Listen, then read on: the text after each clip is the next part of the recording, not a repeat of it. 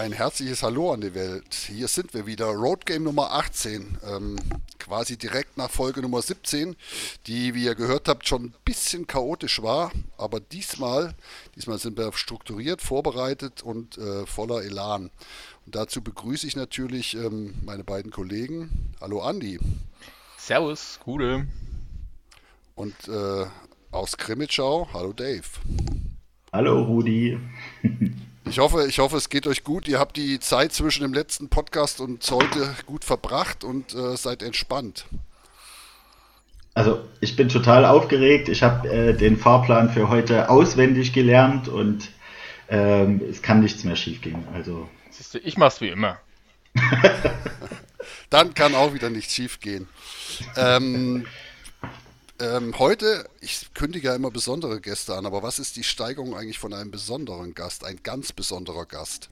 Aber um die, die ähm, Spannung noch ein bisschen hochzuhalten, fangen wir erstmal an. DL2, herzlichen Glückwunsch an die Löwen Frankfurt zur gewonnenen Meisterschaft und dem voraussichten Aufstieg in die DL, oder? Da hätte ich jetzt eigentlich kommen müssen.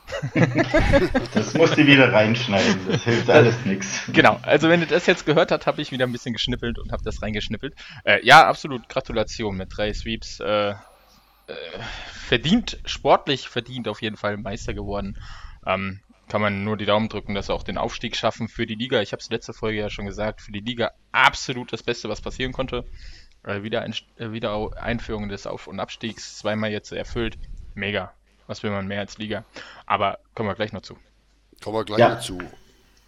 Auch natürlich aus Grimmitschau herzlichen Glückwunsch an die Löwen Frankfurt, die gesamte Organisation, dass sie den Aufstieg jetzt äh, zumindest als Möglichkeit haben. Wir müssen ja immer noch abwarten. Ähm, aber der Meistertitel ist ja fest und ähm, ja, wie kann man nur äh, langweiliger Meister werden als Frankfurt?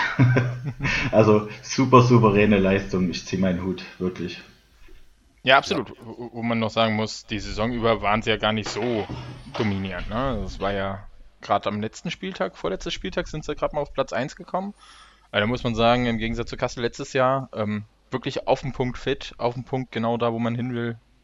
Respekt, also wirklich. Ich habe so gut wie alle Spiele gesehen wirklich sportliches Respekt.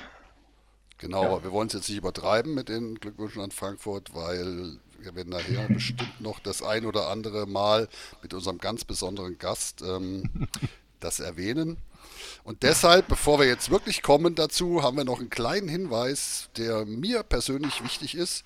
Ähm, momentan findet die U18 WM stand bis zum 1. Mai, glaube ich, in Kaufbeuren und in Landshut. Und wenn ihr nicht äh, persönlich dahin fahrt, weil es zu weit weg ist oder ihr keine Zeit habt, ähm, nutzt die Spray-TV-Übertragung. Klar, 6 Euro pro Spiel sind nicht ganz günstig, aber es macht wirklich Spaß zu schauen. Also die Jungs äh, laufen 60 Minuten hin und her, checken, also wirklich großartiges Eishockey. U18 WM auf, der, auf Spray TV ähm, lohnt sich. Guckt mal rein. Ja, und ich würde sagen, Dave, unser ganz besonderer Gast. Magst du ihn vorstellen? Natürlich, sehr gern. Ähm, er wird noch genug Redeanteile kriegen, keine Sorge. Ähm, also ähm, bei unserem heutigen Gast war vor dem Finalspiel schon mal die Luft raus. er musste also einen kleinen Zwischenstopp auf dem Weg zum Finale äh, einlegen, äh, hat es aber trotzdem zum Finale geschafft und war dort live dabei. Ihn wird natürlich als äh, Vorsitzender des DEB Nachwuchsausschusses das besonders auch freuen, dass äh, die U18 WM auch übertragen wird. Und ähm, es ist ein gebürtiger Greizer. Und wer ähm, sich in der Eishockeyszene ein bisschen auskennt, der schaltet spätestens jetzt. Er hat 2001 ein Praktikum bei den Eispiraten gemacht äh, während seines Sportstudiums und hat dieses äh, Sportstudium dann als Sportwissenschaftler mit einem Diplom abgeschlossen. War dann Prokurist bei den Eispiraten und hat die in einer sehr schwierigen Phase, als 711.000 Euro Schulden im Raum standen, ähm, ja, aus der Krise geführt, möchte man fast sagen, und war ab 2008 dann auch der Geschäftsführer.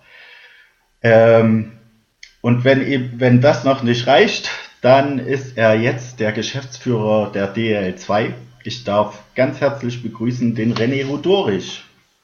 Ja, hallo in die Runde. War das erstmal korrekt zusammengesammelt? Wahnsinniger Spannungsbogen und ja. äh, am Ende hoffe ich, dass keiner enttäuscht ist. Aber äh, ja, die Fakten auf jeden Fall dazu, die ihr gebracht habt und recherchiert habt, die sind so richtig. Ja. Ohne dich vorher zu fragen. Wahnsinn. ja, ja. Ohne Vorbereitung. Das wusste ich alles aus dem Kopf. Glaube ich nicht ganz, aber man findet es wahrscheinlich. Insofern aber trotzdem ja, ja. gut zusammengetragen. Ja. ja. Ja, äh, wir haben einige Fragen zusammengesammelt, nicht nur von uns, mhm. auch von den Zuhörern.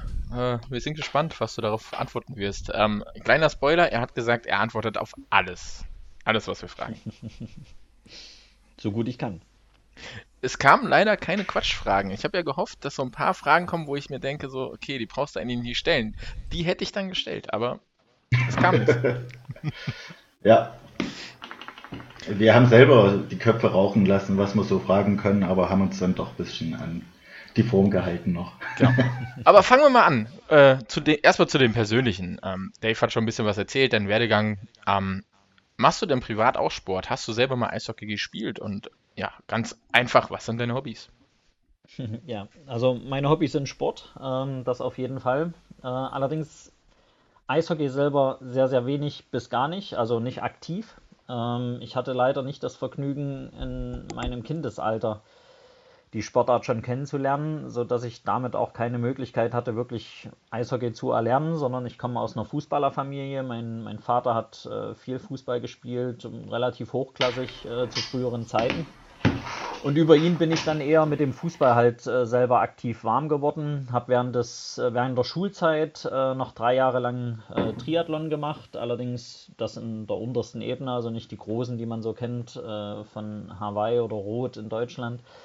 Ähm, aber trotzdem auf kleiner Ebene und äh, damit äh, auch in die Sportart ein bisschen reingeschnuppert. Und Eishockey habe ich eigentlich erst kennengelernt, während ich beim Studium oder beziehungsweise vor meinem Studium, als ich äh, bei der Bundeswehr war, äh, weil ich da selber so mobil war, dass ich eben den ETC Grimmitschau damals kennengelernt habe. Über eine Empfehlung, äh, wo man mir gesagt hat, ich bin doch sportbegeistert und muss unbedingt mal den ETC live sehen, da ist so tolle Stimmung und so toller Sport.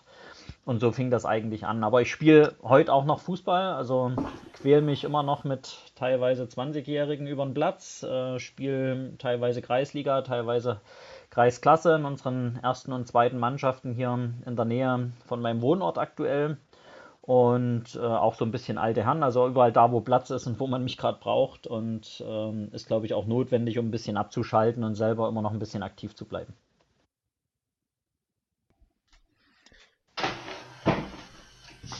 Dave. Ja, äh, Entschuldigung. Ähm, grundsätzlich, äh, du hast gesagt, du bist dann während deine, ähm, während dem Bund zu den Eispiraten gegangen.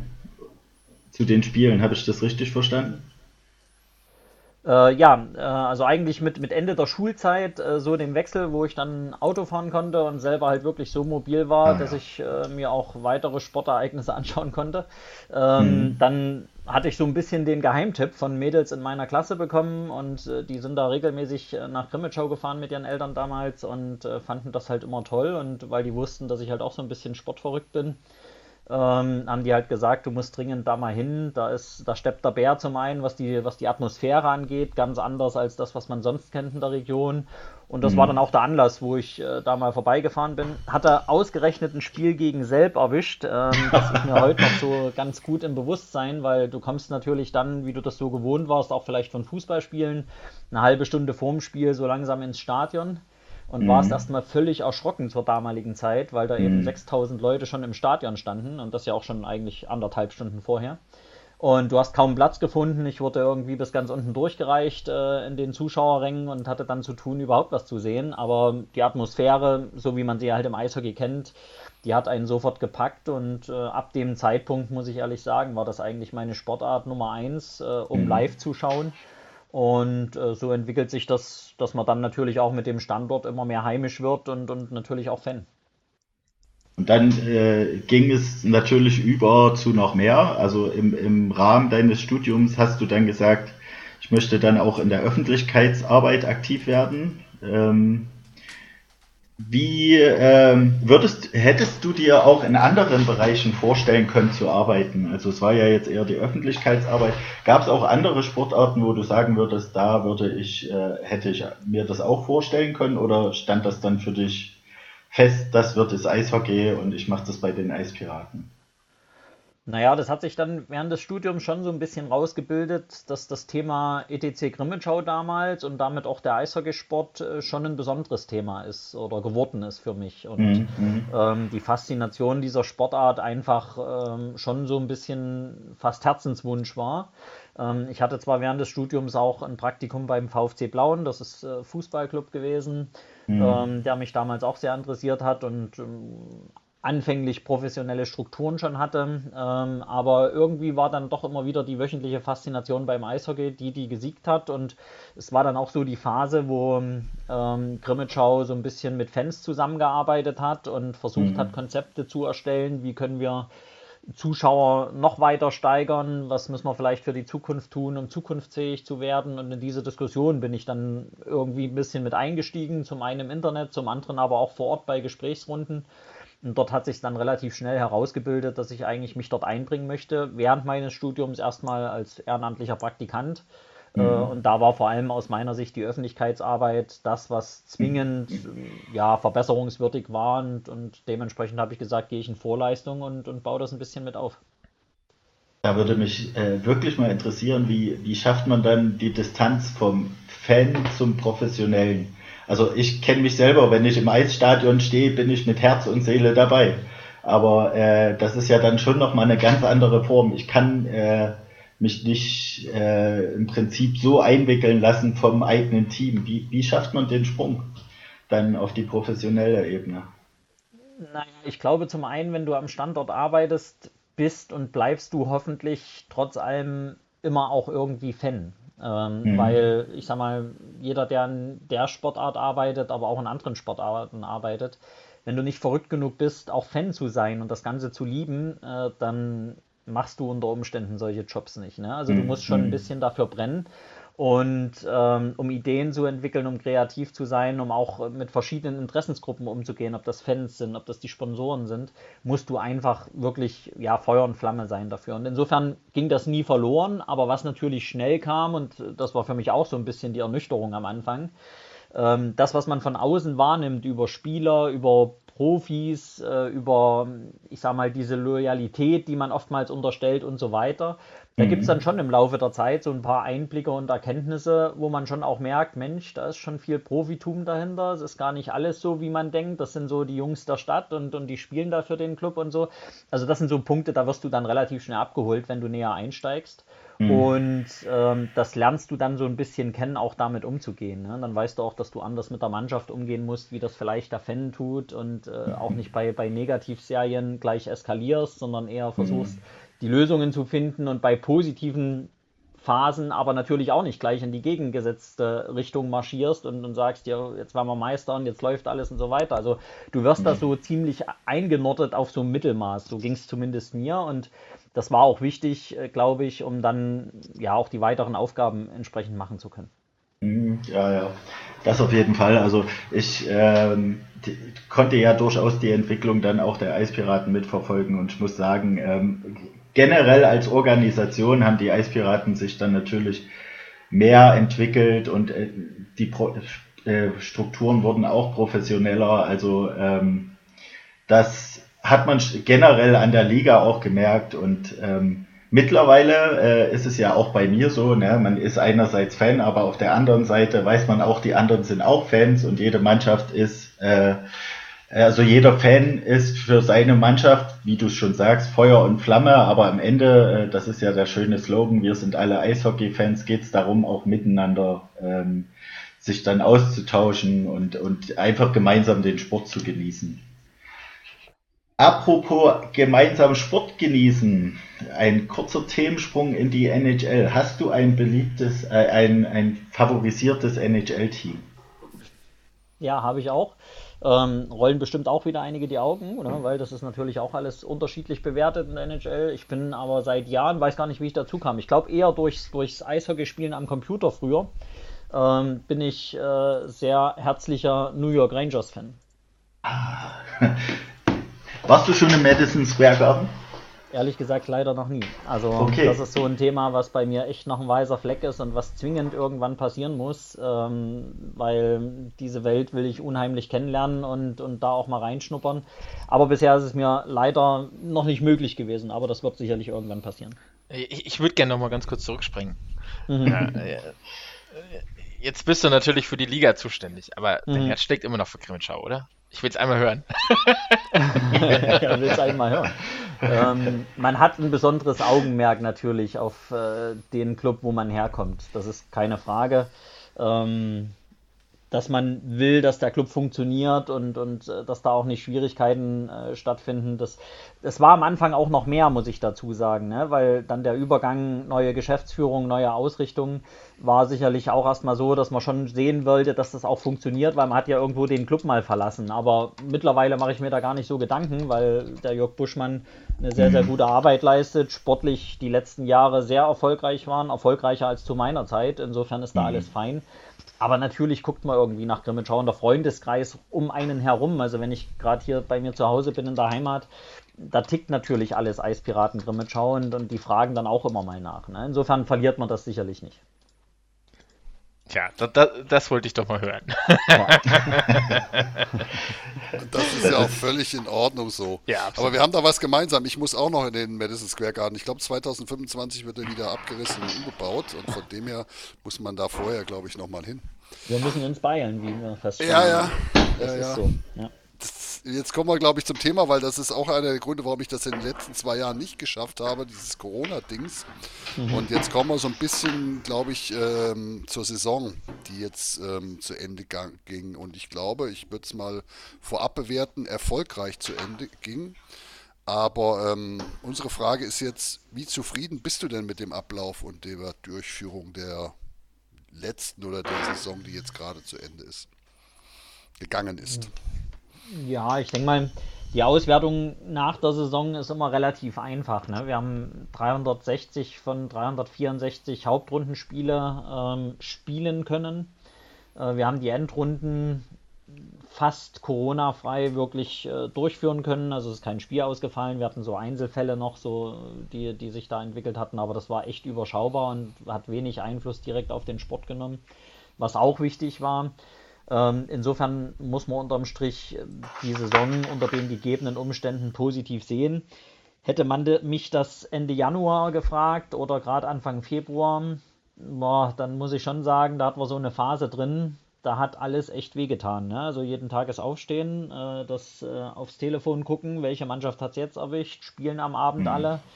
Mhm. Wie schaffen wir es überhaupt, die, die Runde zu Ende zu bringen? Weil du bist ja nur in der Prognose unterwegs. Du weißt ja nicht, was übermorgen ist. Und insofern hat man da schon auch, muss ich auch immer wieder sagen, eine Art Stressbelastung für die Liga, weil wir eigentlich in den letzten Jahren sehr harmonisch äh, zusammengeschweißt uns haben und äh, da auch gemeinsame Ziele durchaus verfolgen. Aber in der Phase hat es so ein bisschen schon überall gekribbelt. Ne? Und jeder hat die Probleme für seine Mannschaft gesehen. Dann ging es natürlich darum, Tabellenplätze zu halten oder vielleicht noch zu erreichen. Ja, und das war schon echt ein Stresstest, äh, wo ich im Nachgang jetzt auch erstmal froh bin, dass jetzt ein bisschen Pause ist und man abschalten kann von dem ganzen Thema. Aber nichtsdestotrotz, auch die Phase haben wir echt als Liga am Ende dann doch sehr, sehr gut überstanden und überwinden können. Und wie ich es halt gesagt habe, am Ende durchaus die Saison trotz der widrigen Umstände sehr, sehr gut gemeistert, meine ich. Da springe ich mal gerade rein. Ähm, du sagtest, okay, ihr habt zusammen entschieden und so, und das ist ja auch in den Medien immer wieder gesagt worden, am Anfang der Saison wird sich zusammengesetzt und alle haben entschieden, mhm. zum Beispiel das 9 plus 1 äh, zu entscheiden. Und trotzdem gab es ja während der Saison ähm, gewisse Kritik daran aus also von Standorten, völlig ja. egal welcher Standort. Trotzdem gab es daran Kritik, obwohl dieser Standort dann auch gesagt hat, oder es waren ja mehrere Standorte, die vorher ja auch gesagt haben, ja, wir, wir machen das so. Ähm, wie seid ihr damit umgegangen oder wie geht ihr damit in Zukunft um? Ja, zum einen denke ich, werden wir im Sommer das Thema 9 plus 1 nochmal aufgreifen und, und auch nochmal diskutieren mit den Clubs gemeinsam. Ähm, es ist für mich nicht verwunderlich, dass das äh, teilweise bei solchen schwierigen Themen auch letztendlich so abläuft und das ist auch legitim. Also wir werfen das keinem Club vor oder nehmen das irgendeinem Club übel. Ähm, weil oftmals ist es doch so, wenn du im Sommer die Theorie besprichst, ähm, dann ist für viele das alle, alles relativ plausibel und, und auch erklärlich und, und äh, dann sagt man auch natürlich, genauso muss man es machen. Wenn aber dann die, der Ernstfall eintritt und man dann auch erst so die Besonderheiten dieser Regelungen erkennt und auch äh, erstmal wirklich vielleicht dann durchdenkt, der ein oder andere, dann merkt man vielleicht auch, dass da Schwierigkeiten drinstecken und dass man damit dann auch nicht besonders glücklich ist, wenn es einen selber vor allem betrifft. Ähm, das ist auch klar und daraus entstehen dann genau diese Diskussionen, die wir ja zum Beispiel in der DEL auch regelmäßig dann wahrgenommen haben. Ne? Und insofern ähm, ja, gilt es diese Regelung sicherlich zu überprüfen, ähm, wobei ich Stand heute da auch noch keinen allzu großen Ausweg finde, weil die Regel hat ihren Sinn, das unterstreiche ich und sage ich auch nach wie vor, die ist auch nicht wegen Corona eingeführt worden, diese 9 plus 1 Regel, die gibt es seit Jahren bei uns, mhm. äh, auch auf die B-Seiten im Übrigen. Ähm, insofern ja, muss man gegebenenfalls nochmal nachjustieren, ob es bei Corona-Fällen irgendwelche Sonderfaktoren oder Sonderregelungen dazu nochmal gibt. Aber ansonsten glaube ich halt, werden wir da nicht allzu viel Spielraum haben. Jetzt stelle ich eine ganz gemeine Frage. Warum 9 plus 1? Warum sagt man nicht 10 plus 1, dann hat man wenigstens zwei Reihen? Weil so müsste ja rein theoretisch eine Person, äh, übertrieben gesagt, überspitzt gesagt, dauerhaft spielen. Natürlich nicht, auch der kann wechseln, aber ja, ich antworte aus dem, aus dem politischen Jargon heraus, äh, weil es immer so war. also die 9 plus 1 kommt ursprünglich eigentlich, so habe ich mir mal sagen lassen, von großen IHF-Turnieren äh, im internationalen Bereich. Ähm, dort gab es immer die Antrittsregel mit 9 plus 1 und die hat sich von dort letztendlich irgendwann mal in den nationalen Spielbetrieb äh, übergestülpt, äh, sowohl auf die B-Bereich hin in den ESBG-Bereich und bis vor der letzten Saison ja auch im DEL-Bereich. Die DEL hat bloß vielleicht ein bisschen wissentlich oder, oder ich sag mal vielleicht ein bisschen aus Vorsichtsprinzip schon letztes Jahr über diese Regel diskutiert und dann mit den Clubs auf 10 plus 1 angepasst. Ähm, wir haben das nicht gemacht, wir sind auf der Ursprungsregelung geblieben äh, und deswegen stand bei uns auch dieses Jahr wieder die 9 plus 1. Ne? Deswegen sage ich, ich glaube so mal in der Perspektive für die Zukunft, das 10 plus 1 Thema, so wie du sagst, zwei komplette Reihen wenigstens aufs Eis schicken zu können und einen Torwart zu haben, das könnte schon Sinn machen. Rückblickend auf die Saison, wo wir die Diskussionsfälle hatten, allerdings hätte wahrscheinlich auch die 10 plus 1 Regel nicht wirklich viel gelöst. Hm. Ja, könnte ich jetzt noch persönliche Dinge ansprechen, die spielen hier aber keine Rolle. es gibt dann Vereine, die natürlich das als sehr unangenehm empfunden haben. Als Kasseler kann ich sagen, äh, wir haben unsere zwei Derbys, die wir äh, quasi geschwächt gespielt haben, gewonnen. Also für Kassel war es nicht verkehrt. ja, aber ich sag mal, wenn man jetzt reingeht nochmal in die Saison, wenn man sieht, klar, die selber Wölfe zum Beispiel, ne, die sich mhm. sicherlich auch im Nachgang mit am meisten auch über die Regelungen beschwert haben, ähm, die hat sicherlich auch dort in besonderem Maße getroffen. Das muss man schon ganz klar sagen. Die hatten ihre Probleme damit. Ähm, weil das Besondere an der Regelung ja ist, und deswegen ist die ja nicht Corona zugeschnitten, sondern sie ist halt aus dem normalen Alltag des, der Liga zugeschnitten dass eben das Thema verletzte Spieler oder, oder auch krankgeschriebene Spieler nicht, äh, ich sag mal, in dieser Regelung sich wiederfinden. Ne? Also das vielleicht auch nochmal zu erklären. Der Ursprung dieser Regelung, und die halte ich nach wie vor für richtig, ne, ist, dass man gesagt hat, im Profibereich muss es uns in der Lage sein, dass wir alle Spiele spielen so wie wir es früher hatten, und ich kann mich da ganz gut erinnern, das war 2.4, 2.5, 2.6 auch teilweise, war es immer so, gerade zu Weihnachten, wenn die Spiele enger wurden, die Spieltermine, ähm, und vielleicht ein Weihnachtsbraten besonders lecker war an irgendeinem Standort, hat man schon die Tendenzen gehabt, äh, dass Mannschaften auf einmal das Auswärtsspiel mit einer langen Anreise nicht mehr wahrnehmen wollten, weil die Spieler alle krankgeschrieben waren. Und wegen Magen-Darm, Grippe, wie auch immer. Und ähm, dann saß natürlich das, die Heimmannschaft, die saß da und hat gesagt, du, ich habe mein Stadion ausverkauft, es ist Weihnachten und die reisen nicht an und es passiert nichts, sondern das Spiel wird halt einfach neu angesetzt, irgendwann auf den Dienstag. Äh, und dann war das so. Und daraus resultierend hat man für den Profibereich eben diese Regelung gefasst, hat gesagt, wir treten immer an, mindestens mit 9 plus 1. Und das muss uns gelingen, indem wir notfalls Nachwuchsspieler nachlizenzieren, indem wir einen Kader groß halten, dass wir gar nicht erst in die Gefahr kommen, diese 9 plus 1 zu unterschreiten. Und wenn es dann doch passiert, dann ist der Club selber dran schuld, dann hat das mit Profitum nichts zu tun, wenn das nicht erreichbar ist, dann wird das Spiel gegen den Club gewertet. Und diese Wertung haben wir ja Corona-bedingt eben rausgenommen. Wir haben gesagt, nee, wir werten da nicht, wenn es Corona-bedingt Corona ist, ähm, sondern setzen dann neu an. Aber wenn eben dann noch verletzte Spieler dazukommen und die Rechnung halt Corona-bedingt noch nicht unter 9 plus 1 fällt, sondern erst mit den verletzten Spielern, haben wir ein Regelproblem. Ne? Weil die Regel dann eben sagt, gut, das liegt an den Verletzten, nicht an den Corona-Kranken und dementsprechend laut Regelwerk eigentlich eine Spielwertung. Und das hat diese Diskussionen am Ende herbeigeführt. Mhm. Ja, spannend, spannende Erklärung. Ja. Es gab ja, ja dann durchaus noch diese Sondersitzung, glaube ich, ne? im Februar oder so. Es saßen doch die Vereine nochmal zusammen. Im ESBG-Forum äh, wurde, wie schon bereits erwähnt, auch von selber Seite sehr oft angesprochen, ob denn der Abstieg abgesetzt werden soll. War das irgendwann während der Saison nochmal in der Überlegung oder habt ihr gesagt, nee, also wir haben einen Fahrplan und den erfüllen wir jetzt auch so? Also es war schon so, dass man das sich immer mal durch den Kopf gehen lassen hat, ähm, inwiefern alles vertretbar ist und wir durchziehen können und was Alternativmodelle dazu sein könnten. Das mhm. hat hier, also vor allem ich als Geschäftsführer bin dafür auch in der Pflicht, ne, über solche Szenarien auch drüber nachzudenken und, und zu überlegen, mhm bis zu welchem Punkt man das betreiben kann. Allerdings, und das muss ich sagen, und das war schon der Grundtenor auch im Sommer, ähm, wir haben immer gesagt, wir halten es im, in der Stabilität der Ligenzusammensetzungen eigentlich nicht wirklich noch ein Jahr aus, äh, Corona-bedingt wieder kein Absteigen zu lassen, wieder kein Aufsteigen zu lassen, weil wir wissen dann am Ende gar nicht, was machen wir denn dann nächstes Jahr. Es wird durchaus mhm. so sein, dass auch nächstes Jahr Corona immer noch eine Rolle spielt. Ja? Und, und mhm. wenn wir mhm solange es Corona gibt, immer wieder Auf- und Abstieg absetzen oder nur den Aufstieg zulassen und den Abstieg nur absetzen, weil wir denken, das ist wirtschaftlich vielleicht unzuträglich, mhm. dann zerschießen wir uns das Ligensystem, was wir in den letzten Jahren mit viel Kraft aufgebaut haben.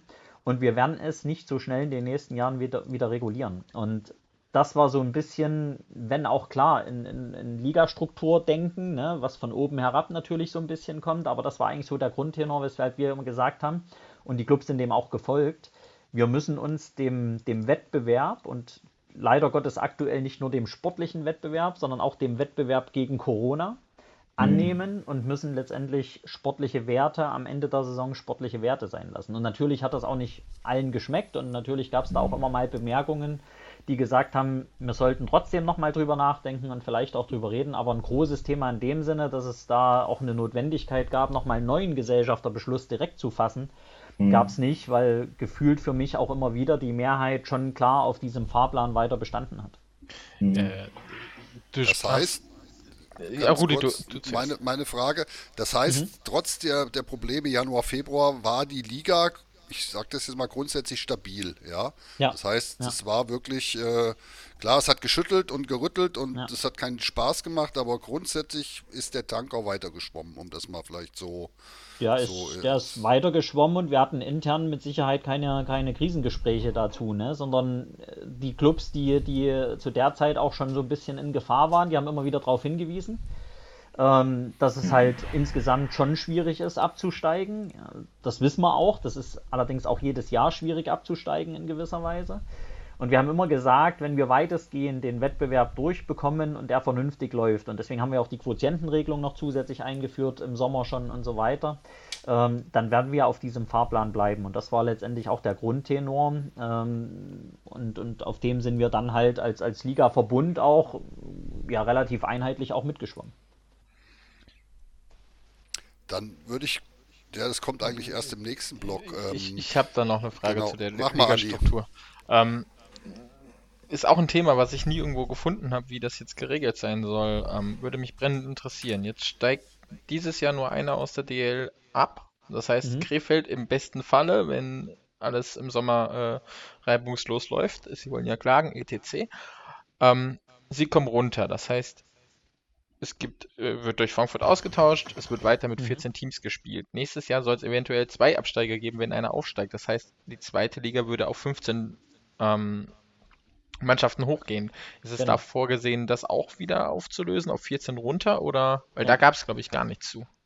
Ja, doch, der Fahrplan ist der, in dem Moment, wo die zweite Liga 15 Clubs beinhaltet, wird innerhalb der Saison über den Sport letztendlich reguliert wieder auf 14, indem man zwei absteigen lässt.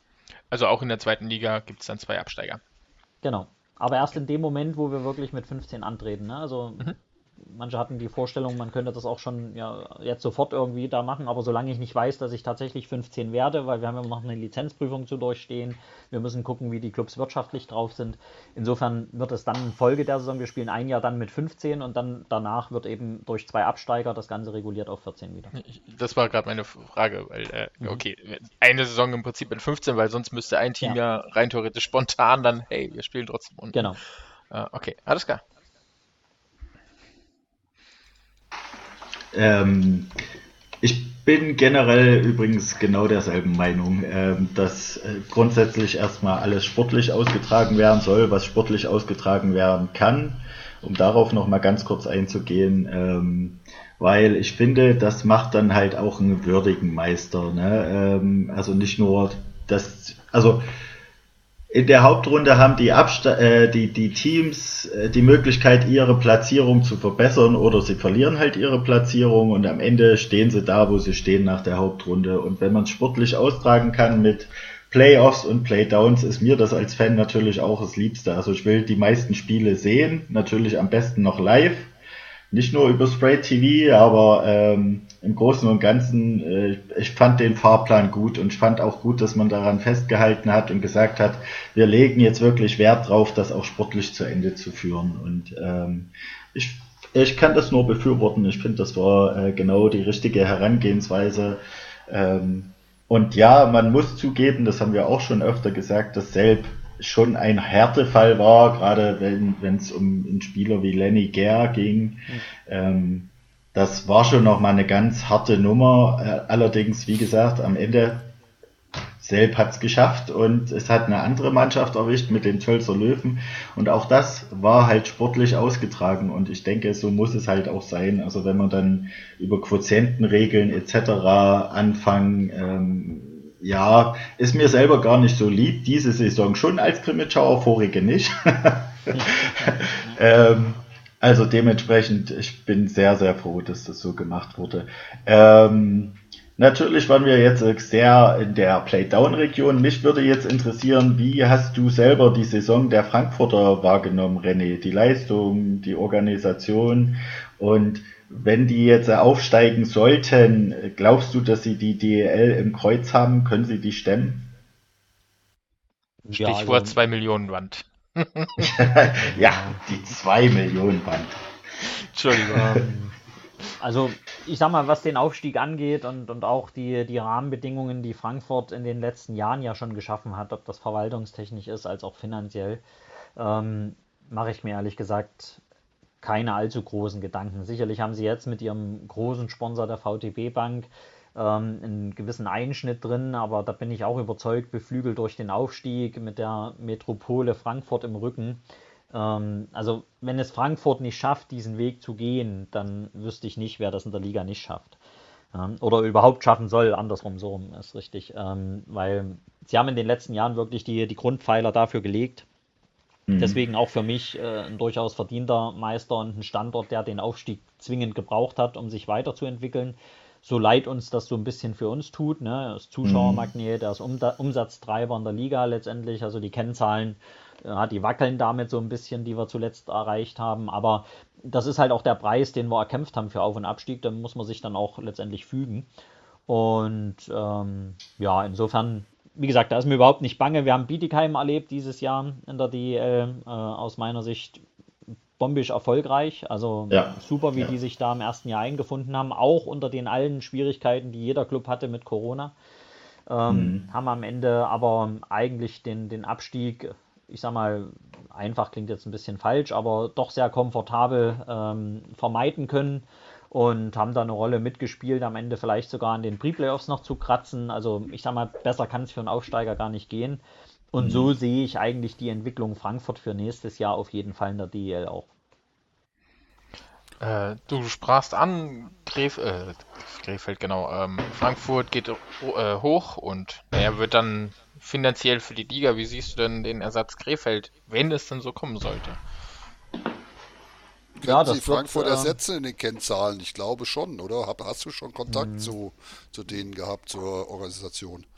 Ja, ja, wir hatten, wir hatten schon äh, Kontakt, das ein oder andere Gespräch. Ich bin auch demnächst äh, eingeladen dort, äh, um da mal so ein bisschen noch äh, detaillierter einzugehen, sowohl auf die Lizenzprüfung als auch auf unser Regelwerk. Ne? Das ist ja für einen DEL-Club alles noch gar nicht so greifbar, weil man sich da auch in den letzten Jahren noch wenig beschäftigt hat mit der DEL 2. Ähm, insofern werden wir da viel unterstützen, ähnlich wie das beim Oberliga-Club ist, äh, der hochgeht. Ähm, aber natürlich glaube ich schon, dass das Krefeld äh, an sich, was den Umsatz zum Beispiel angeht, ähm, Frankfurt kompensieren kann in der, in der Statistik, die wir so als Liga dazu führen. Zuschauermäßig hoffe ich es ehrlich gesagt auch. Äh, insgesamt finde ich es aber sehr spannend, weil das ist ja so das erste Projekt mal, was diesen Auf- und Abstieg äh, komplettiert, nämlich dass wirklich ein DEL-Club mal in die DEL 2 muss. Ein Club, der seit den letzten Jahren ja sportlich nicht der erfolgreichste war und damit auch ähm, sehr viel leiden musste, glaube ich, im Sport, hat jetzt die Chance aus meiner Sicht sehr viel Luft zu holen in der DL2, äh, wenn sie es sportlich gut hinbekommen, auch äh, zu den Top-Clubs in der DL2 automatisch wieder hören, gehören kann und damit auch seinem Standort wieder mehr Eishockeyfreude verleihen kann, ne? zu den Spielen, zu den Heimspielen. Und darüber erhoffe ich mir schon eigentlich auch, dass die Fans den Weg durchaus positiv schätzen, auch unterstützen und dementsprechend wir auch dort viele Zuschauer haben können, äh, die die Mannschaft wieder hochpushen wollen in die DEL. Und wenn das funktioniert, dann ist, glaube ich, die Mission Auf- und Abstieg ähm, zum Positiven erfüllt und äh, wir können das in den nächsten Jahren so fortsetzen. Muss man ja, sagen, beim letzten Saisonspiel, Entschuldigung, Rudi, beim letzten Saisonspiel Krefeld, ich habe es gesehen, also die Fans waren, standen voll dahinter. Also ja. auf den Rängen, das war schon echt klasse zu sehen. Ja, ja also da würde ich, ich einhaken, die Fans. Ich, ja. Ich sehe es ja auch als Chance, ne, so ein bisschen. Also, ne, wenn man da so die Standorte vergleicht, die dann in den letzten Jahren wirklich unten drin auch ihre Schwierigkeiten hatten in der DEL, das ist ja genau der Prozess, der stattfinden soll, dass so ein Standort auch mal wieder eine leichte Saison hat oder eine leichtere Saison hat, äh, ein bisschen, ja, seinen Fans mal trotzdem was Neues bieten kann, wieder mehr Erfolg bringen kann und daraus die Kraft schöpft, eben wieder anzugreifen. So soll es eigentlich im Sport funktionieren. Also ich kenne ganz viele Krefelder Fans, die sich wirklich jetzt freuen auf die DL2, was Neues sehen. Und ähm, ich glaube, das, das kann wirklich gut werden. Jetzt trotzdem noch eine sportliche Frage, was das angeht, den Abstieg. Äh, Blaydowns oder so wie die DEL das gemacht hat, ohne Blaydowns? Was ist deine persönliche Meinung dazu? Wir sind aus meiner Sicht in den Playdowns zu Hause und ich würde es nicht anders machen. Ähm, die DL hat sicherlich berechtigten Grund, weshalb sie da nicht so das Vertrauen in diese Playdown-Runde haben und zu, zum anderen natürlich klar. Der Unterschied äh, Playdowns zum direkten Absteiger ist, du bringst am Ende erstmal vier Clubs in die Gefahr, trotzdem noch abzusteigen. Ne? Also das ist nicht ganz ohne, das haben wir auch dieses Jahr erlebt. Ähm, ich sag mal, mit Bayreuth, Tölz, eigentlich zwei Mannschaften, die punktemäßig, äh, ja auch, auch die Lausitzer Füchse, ne, weit von Selb weg waren, aber am Ende ist nicht Selb der Absteiger. Insofern hat das halt so ein bisschen das Risiko. Allerdings, ich, ich finde es also für die Sportart sowas von genial eigentlich, diese Playoff und auch damit diese Todesrunde Playdown, äh, weil die sportlich einfach nochmal alles abverlangen in Playdowns meist auch ganz schöne Zitterpartien sind. Das ist sportlich meist nicht ganz so schön anzusehen, das ist so, aber es hat eine gewisse Dynamik, die ich ehrlich gesagt in der Sportart gar nicht missen möchte. Und insofern für uns als Liga wird es wahrscheinlich dauerhaft Playdowns geben. Ja, ich ich habe es tatsächlich genau aus dem Grund angesprochen, weil ich bin der Meinung, aus Iserlohn kam das mal, ähm, ich glaube, Iserlohner Geschäftsführer ähm, sprach davon, keiner will Play Playdown-Spiele sehen. Und ich mhm. muss sagen, ich habe jedes Playdown-Spiel gesehen und ich stand, äh, saß gespannt vorm PC und habe mir jedes Spiel angeguckt, weil es halt echt, wie du schon sagst, das sportlich nicht die attraktivsten, mhm. aber spannend. Ja. Bis zum geht nicht mehr. Also es war schon echt, waren schon coole Serien. Definitiv, und der Dave weiß das ja, ne? zu meiner Zeit Grimmenschau, wir haben ja sowas ja. regelmäßig erleben müssen und äh, ja. ich weiß, was da in einem vorgeht und ich weiß, als Club möchte ich es vielleicht auch nicht zwingend jedes Jahr haben, aber äh, für einen, der, der Sportfan ist ne, und da auch nochmal ein bisschen Dramatik am Schluss will, und das hilft ja oftmals auch den Absteiger. Ne? Du hast vielleicht nochmal relativ gut gefüllte Stadien, du hast nochmal trotzdem ein bisschen Stimmung drin. Ähm, das hilft ja gegebenenfalls auch äh, so ein bisschen unterstützend, äh, den, den Abstieg notfalls hinzubekommen und daraus auch wieder Kraft zu schöpfen, schnell wieder hochzugehen. Ähm, insofern, ja, für mich gehört es dazu. Ich kann es verstehen, dass die DEL dort eben so ein bisschen einen anderen Weg noch bestreitet. Ähm, dort muss man einfach mal in der Zukunft abwarten, ob da vielleicht nicht auch mal ein Umdenken drin ist. Auf der anderen Seite, eins muss man dazu sagen, ne, was wir ja auch immer gesagt haben, Auf- und Abstieg beflügelt nicht nur uns als Liga, weil bei uns einer hochgehen kann, sondern auch die DEL. Ich habe das Gefühl gehabt, und ich glaube, jeder hat das auch wahrgenommen, ähm, eben genau, weil es dieses Jahr diesen Auf- und Abstieg das erste Mal in beide Richtungen gab, war aus meiner Sicht die, die Hauptrunde der DEL so spannend wie noch nie, vor allem im unteren Bereich.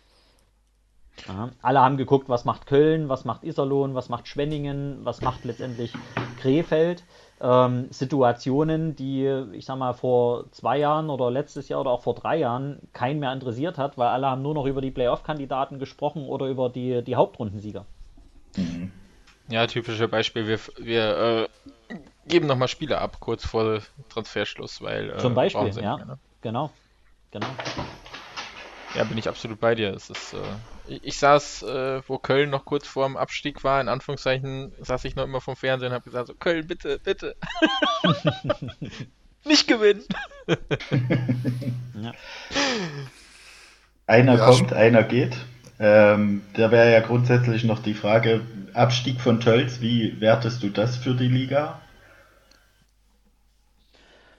Ja, das ist egal ob Corona oder nicht, immer schwierig. Ne? Du hast immer Clubs, mit denen du mindestens ein Jahr, in dem Fall jetzt, oder bei meist war es ja bei den Absteigern eher ein Club, der schon länger in der Liga ist, der sich auch in gewisser Weise entwickelt hat, der sich eingeführt hat in das ganze Ligensystem, unterstützt hat, auch in die Richtung Ligagesellschaft vor allem. Ähm, insofern ist immer schade, wenn du, wenn du einen Club verlierst, aber das ist so ein bisschen das, was ich vorhin gesagt habe. Das ist halt das, was du mit Durchgängigkeit und, und pflichtgemäßen Auf- und Abstieg durch alle Ebenen, was du dir halt damit auch ein bisschen mit ins Boot holst. Ne? Das gehört halt dazu. Und wir haben das mit Rosenheim ja damals erlebt, wir haben das mit Deckendorf mhm. erlebt, die runtergegangen sind.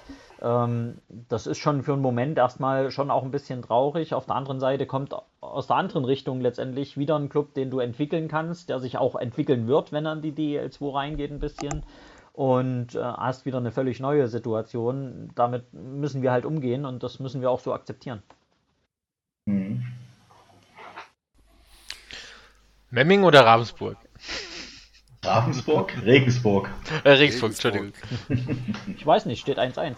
Bin gespannt.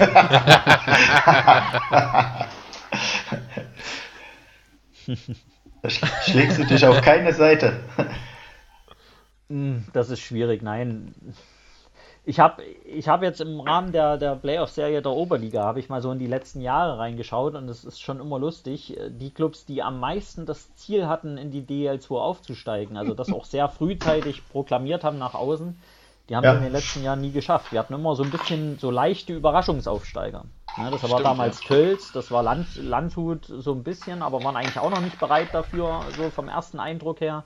Selb war noch nicht so weit, Bayreuth, ja. Freiburg damals auch. Also es ist schon erstaunlich, äh, dass es oftmals tatsächlich diese Überraschungskandidaten gibt. Und ich muss sagen, egal wer es von beiden wird, wäre für mich auch erstmal grundlegend ein Überraschungskandidat. Beide haben aus meiner Sicht Möglichkeiten und, und das Potenzial, DL2 zu spielen. Ähm, also Richtung Lizenzprüfung zum einen und zum anderen in der Liga Fuß zu fassen und erstmal anzukommen. Da rede ich noch nicht über Platz 8. Das sollten die dann auch nicht machen, wenn sie aufsteigen. Also es ist wirklich, das haben die letzten Aufsteiger durchaus gezeigt. Man muss da schon behutsam erstmal sportlich Fuß fassen in der DL2. Aber das traue ich trotzdem beiden zu und haben unterschiedlichen Charme. Ne? Die Regensburger mit ihrer Donau-Arena finde ich nach wie vor eine tolle Arena, wäre interessant für uns.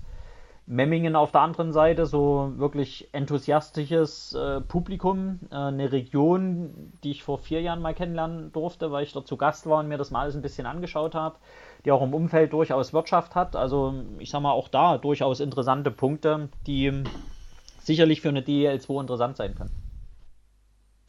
Absolut. Und in Regensburg, da machst du das Netz dann noch weg für die Spray-TV-Übertragung bestimmt. Ja, das ist so ein bisschen das, was ich jetzt auch in den, in den Playoff-Spielen, die ich mir so ein bisschen im Nachgang angeguckt habe, auch immer wieder sehe. Aber ich kenne die Einstellung der Arena dazu, weil es da ja auch von früher noch äh, dieses eine Gerichtsurteil gibt. Also das wird äh, schwierig werden oder gar nicht möglich sein.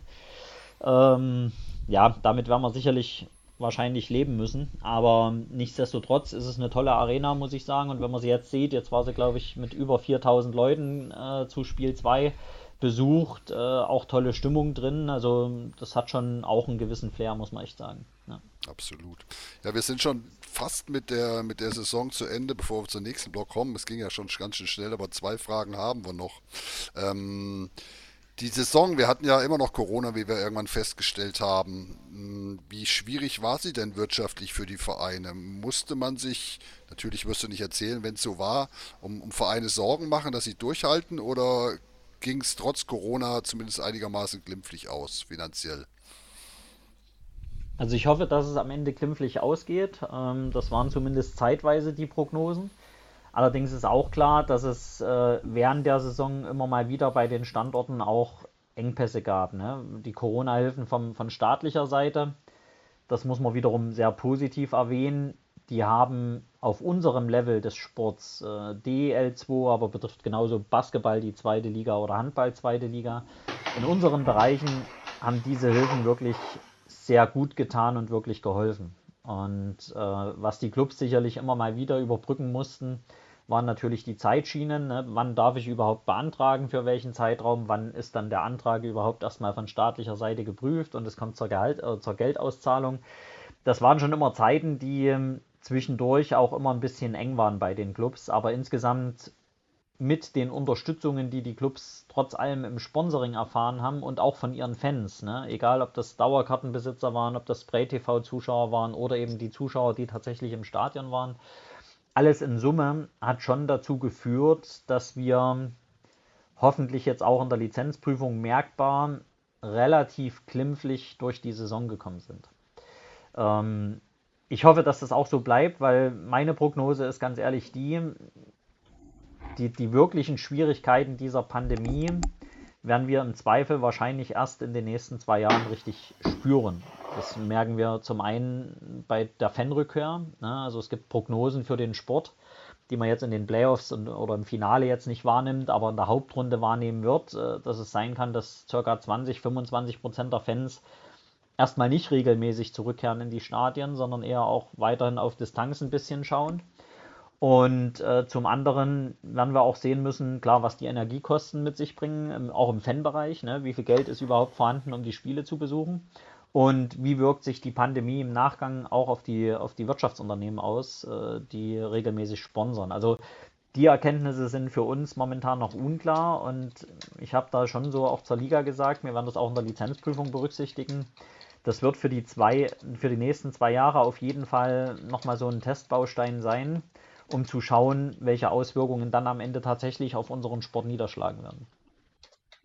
Ja, das glaube ich ist eine Prognose, die wahrscheinlich zutrifft. Ähm, ja. Ein kleines Thema haben wir noch, ist ein bisschen die, diese Sache mit, mit Jerry Kuhn und den Nauheimer Fans. Ähm, mhm. Wie wirkt denn, oder es hat ja auch was mit der Rückkehr der Fans zu tun, wie wirkt denn mhm. die, die Liga auf solche Dinge ein? Ähm, nimmt sie das einfach zur Kenntnis, redet die mit den, mit den Vereinsverantwortlichen, ähm, wird das beobachtet, das fände ich mal ganz spannend. Mhm. Ähm, ich sage mal in zweierlei Hinsicht äh, muss man es betrachten. Äh, das eine ist äh, sicherlich der, der Spieler, gut in dem Sinne äh, Torwart, aber letztendlich der, der ja, Mannschaftsoffizielle und das andere ist sicherlich der Fanbereich. Äh, wie verhält er sich in den entsprechenden Stadien und wer ist für das Verhalten der Fans am Ende tatsächlich verantwortlich? Und ähm, nehmen wir jetzt mal den, den Fanbereich zuerst her. Ähm, ist es natürlich immer zum einen erstmal so ein bisschen Hauptaufgabe des Heimclubs, ähm, für Ordnung zu sorgen, so will ich es mal überspitzt sagen. Auf der anderen Seite für Fangesänge äh, und, und Inhalte dieser Fangesänge ist es unheimlich schwierig, tatsächlich vorzugehen. Ne? Ich sage immer wieder so ein bisschen, aber da bin ich zu naiv, das weiß ich auch. Ähm, ein Fan muss immer wissen, wenn er auswärts auftritt oder auch wenn er zu Hause auftritt in seinem eigenen Stadion, er repräsentiert in gewisser Weise seinen eigenen Club, den er ja eigentlich unterstützt, den er seine ganze Leidenschaft hingibt. Und ähm, es gibt halt so Phasen und, und auch Momente, wo wirklich Fans, die eigentlich immer den Standort unterstützen, mit gewissen Aktionen, wo sie eine gewisse Grenze auch überschreiten, eigentlich das Ansehen ihres eigenen Clubs damit auch zerstören. Ne? Also das ist so der moralische Ansatz, den ich da habe, der allerdings schwierig ist, weil die Erkenntnis leider Gottes oftmals gar nicht so ankommt, obwohl die Tatsache für mich so relativ klar ist.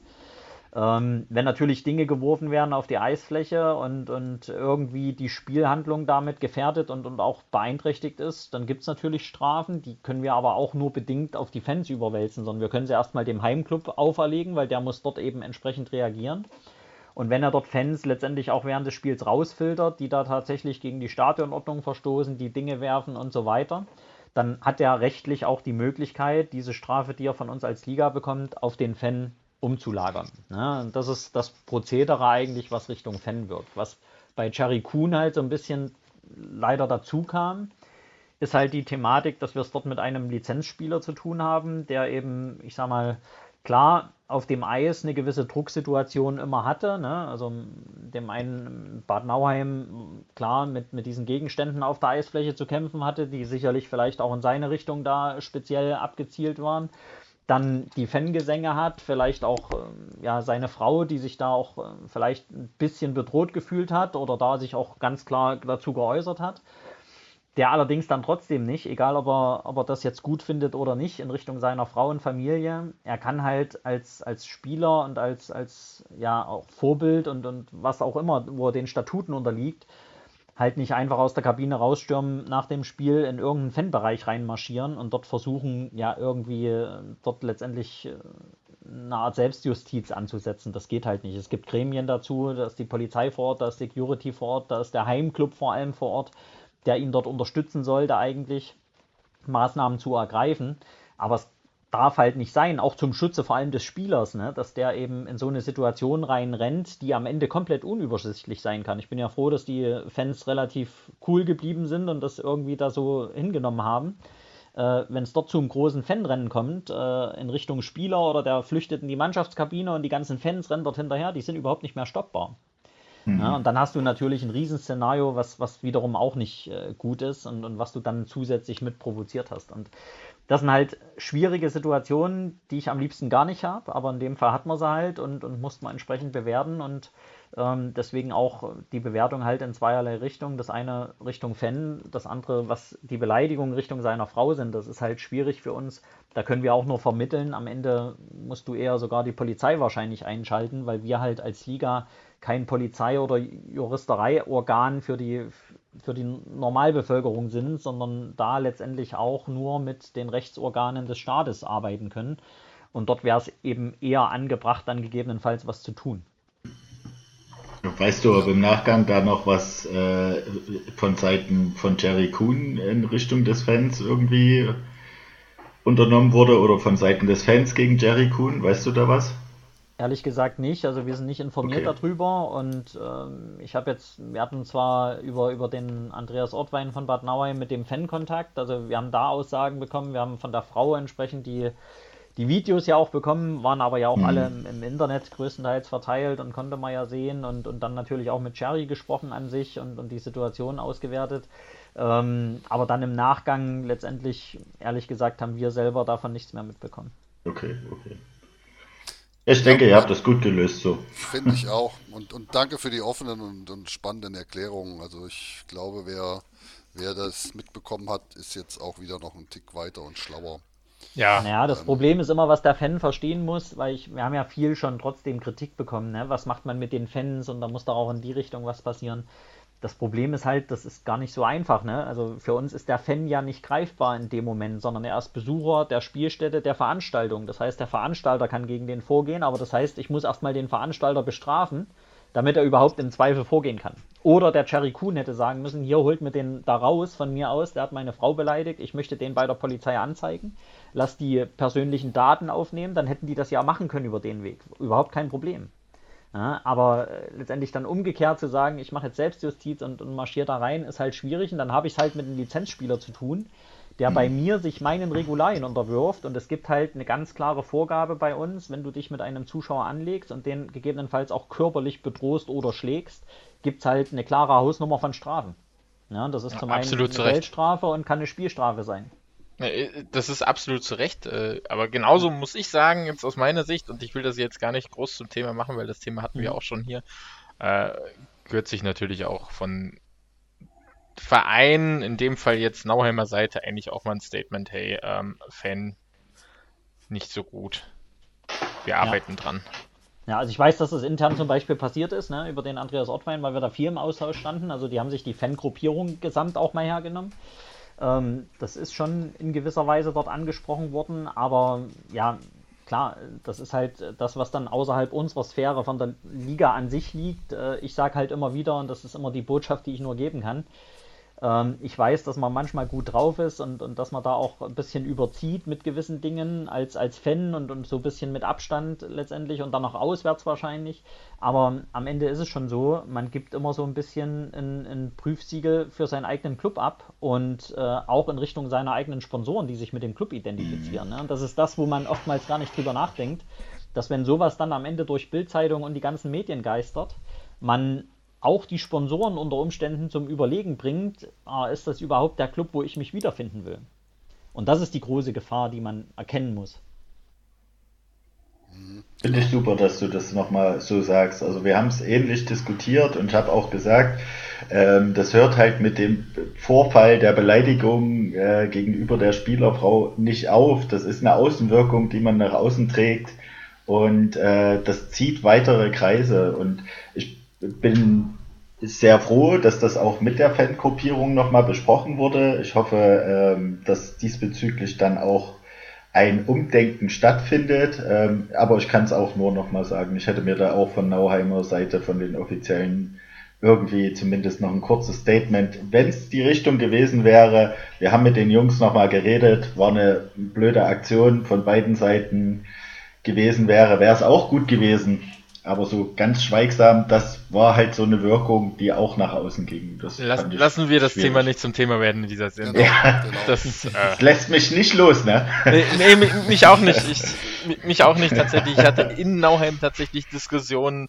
da schlackert man mit den Ohren und mit ja. Fans von dort, da wo man sagt, Alter Falter mit den Argumentationen. okay, aber die haben ja nichts zu suchen. Deswegen weiter, genau. wir haben noch so viele Genau, Themen. wir haben noch so viele Fragen, wir wollen den, den armen Rede nicht vom, vom Abendessen abhalten, aber ähm, nach, nachdem wir jetzt die Saison, so, Saison so ein bisschen abgehakt haben für uns, kommt jetzt so ein bisschen der Block eigentlich, wir haben es genannt, wie funktioniert die DEL 2? Und ähm, die Liga, sagtest du ja vorhin, ist ja so ein bisschen, wie nennt sich das, so ein kleiner Geist, der über allem schwebt. Wir haben uns jetzt so ein bisschen vorgenommen, dir ein paar Fragen zu stellen, die du beantworten magst, hoffentlich, ähm, um, um diese Liga vielleicht ein bisschen zu verstehen oder mehr zu wissen. Mhm. Und ähm, ich habe eine Frage jetzt mit, mit eigentlich, mit, eigentlich sind es vier Fragen. Ähm, wie viele Mitarbeiter hat eigentlich die DL2? Das ist so die wirklich einfachste erste Frage. Welche Entwicklung kann diese Liga noch nehmen? Das ist wahrscheinlich schon ein bisschen komplizierter. Wie funktionieren Transfers und welche Rolle spielen Spielervermittler? Also 4 in 1 quasi, ist ein bisschen mehr als ein Überraschungsei. Antworten Sie jetzt in einem Satz. keine Ahnung.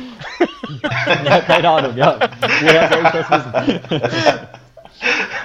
Nein, okay, äh, sind ja interessante Fragen. Ähm, und, und die erste ist wirklich äh, ganz, ganz interessant und, und die Antwort, glaube ich, dazu ganz lustig. Ähm, angestellte Mitarbeiter hat die Liga 2. Das ist der Geschäftsführer und äh, das ist aktuell der Marius Riedel für die gesamte Thematik Vereinsbetreuung. Ähm, Mitarbeiter, wenn man so will, oder, oder wie soll ich denn sagen, Mitarbeiter, ja doch, Angestellte, genau, Angestellte und Mitarbeiter. Angestellte sind es die zwei, Mitarbeiter sind es natürlich mehr, äh, weil wir eben als Liga äh, mit verschiedenen externen Partnern zusammenarbeiten. Und ähm, das basiert äh, zum einen auf dem, auf dem Dienstleistungsvertrag mit der DEL. Das heißt, wir haben zum einen für den ganzen sportlichen Bereich und auch was so Ermittlungsverfahren zum Beispiel angeht, äh, Unterstützung und Beratung durch den Jörg von Ameln, der das in der DEL macht und äh, mich da Gott sei Dank äh, arbeitstechnisch unterstützt.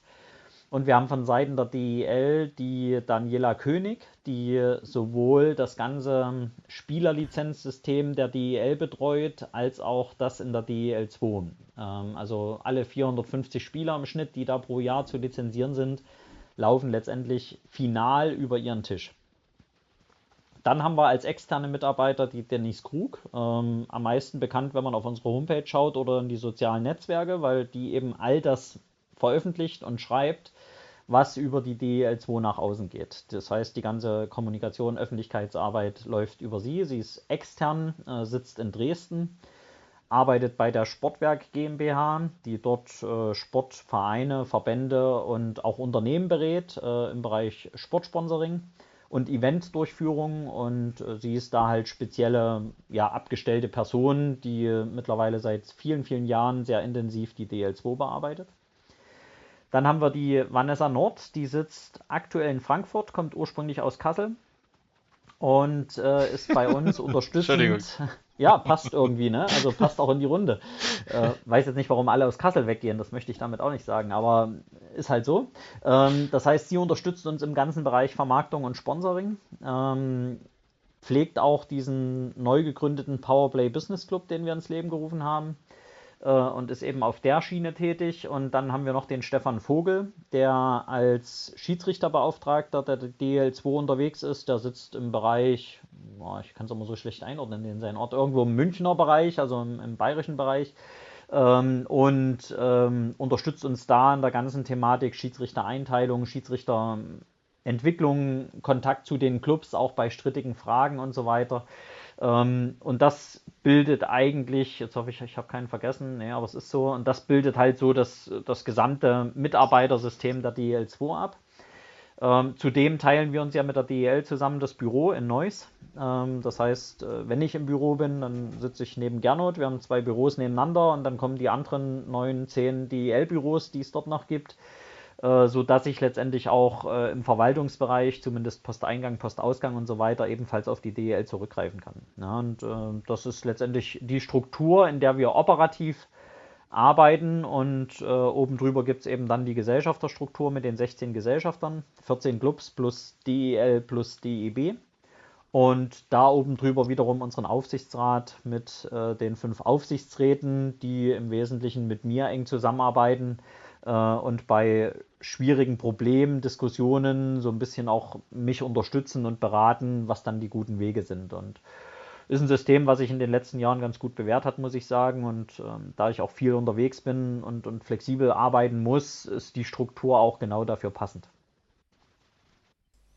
Das ist ja sehr spannend. Was, was würdest du dir denn wünschen noch für einen Mitarbeiter oder Mitarbeiter, um die Liga weiterzuentwickeln und noch, noch weiter nach vorne zu bringen? Fehlt dir da irgendwie noch, äh, ich meine, klar, das ist am Ende immer eine Geldfrage, aber gibt es Stellen, die, die wichtig wären für die Liga? Mhm. Ja, das Thema, ich sag mal, Vermarktung, Event ist schon für mich ein großes. Ne? Das äh, haben wir jetzt mit der Vanessa Nord, die arbeitet aber nicht Vollzeit äh, für die Liga, sondern die muss auch andere Projekte für sich selber da am Laufen halten. Das heißt, die arbeitet stundenweise für die Liga. Ähm, aber in die Richtung werden wir sicherlich in der Zukunft auch noch mehr Kraft investieren und reinstecken müssen, weil das wichtig ist.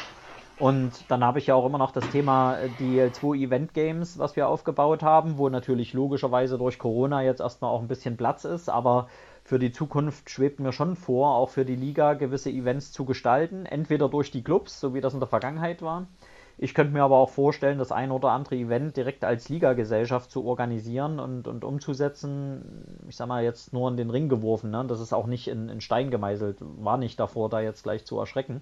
Aber das Thema All-Star-Game oder äh, das ganze Thema äh, eine ordentliche Gala mal für die DL2 zu gestalten, wo man halt die, die besten Spieler wirklich mal präsent vor Ort auszeichnen kann oder so ein Skills-Contest. Also das sind schon Themen, die, die für mich schon interessant sind, mit Fans, für Fans vor allem zu entwickeln.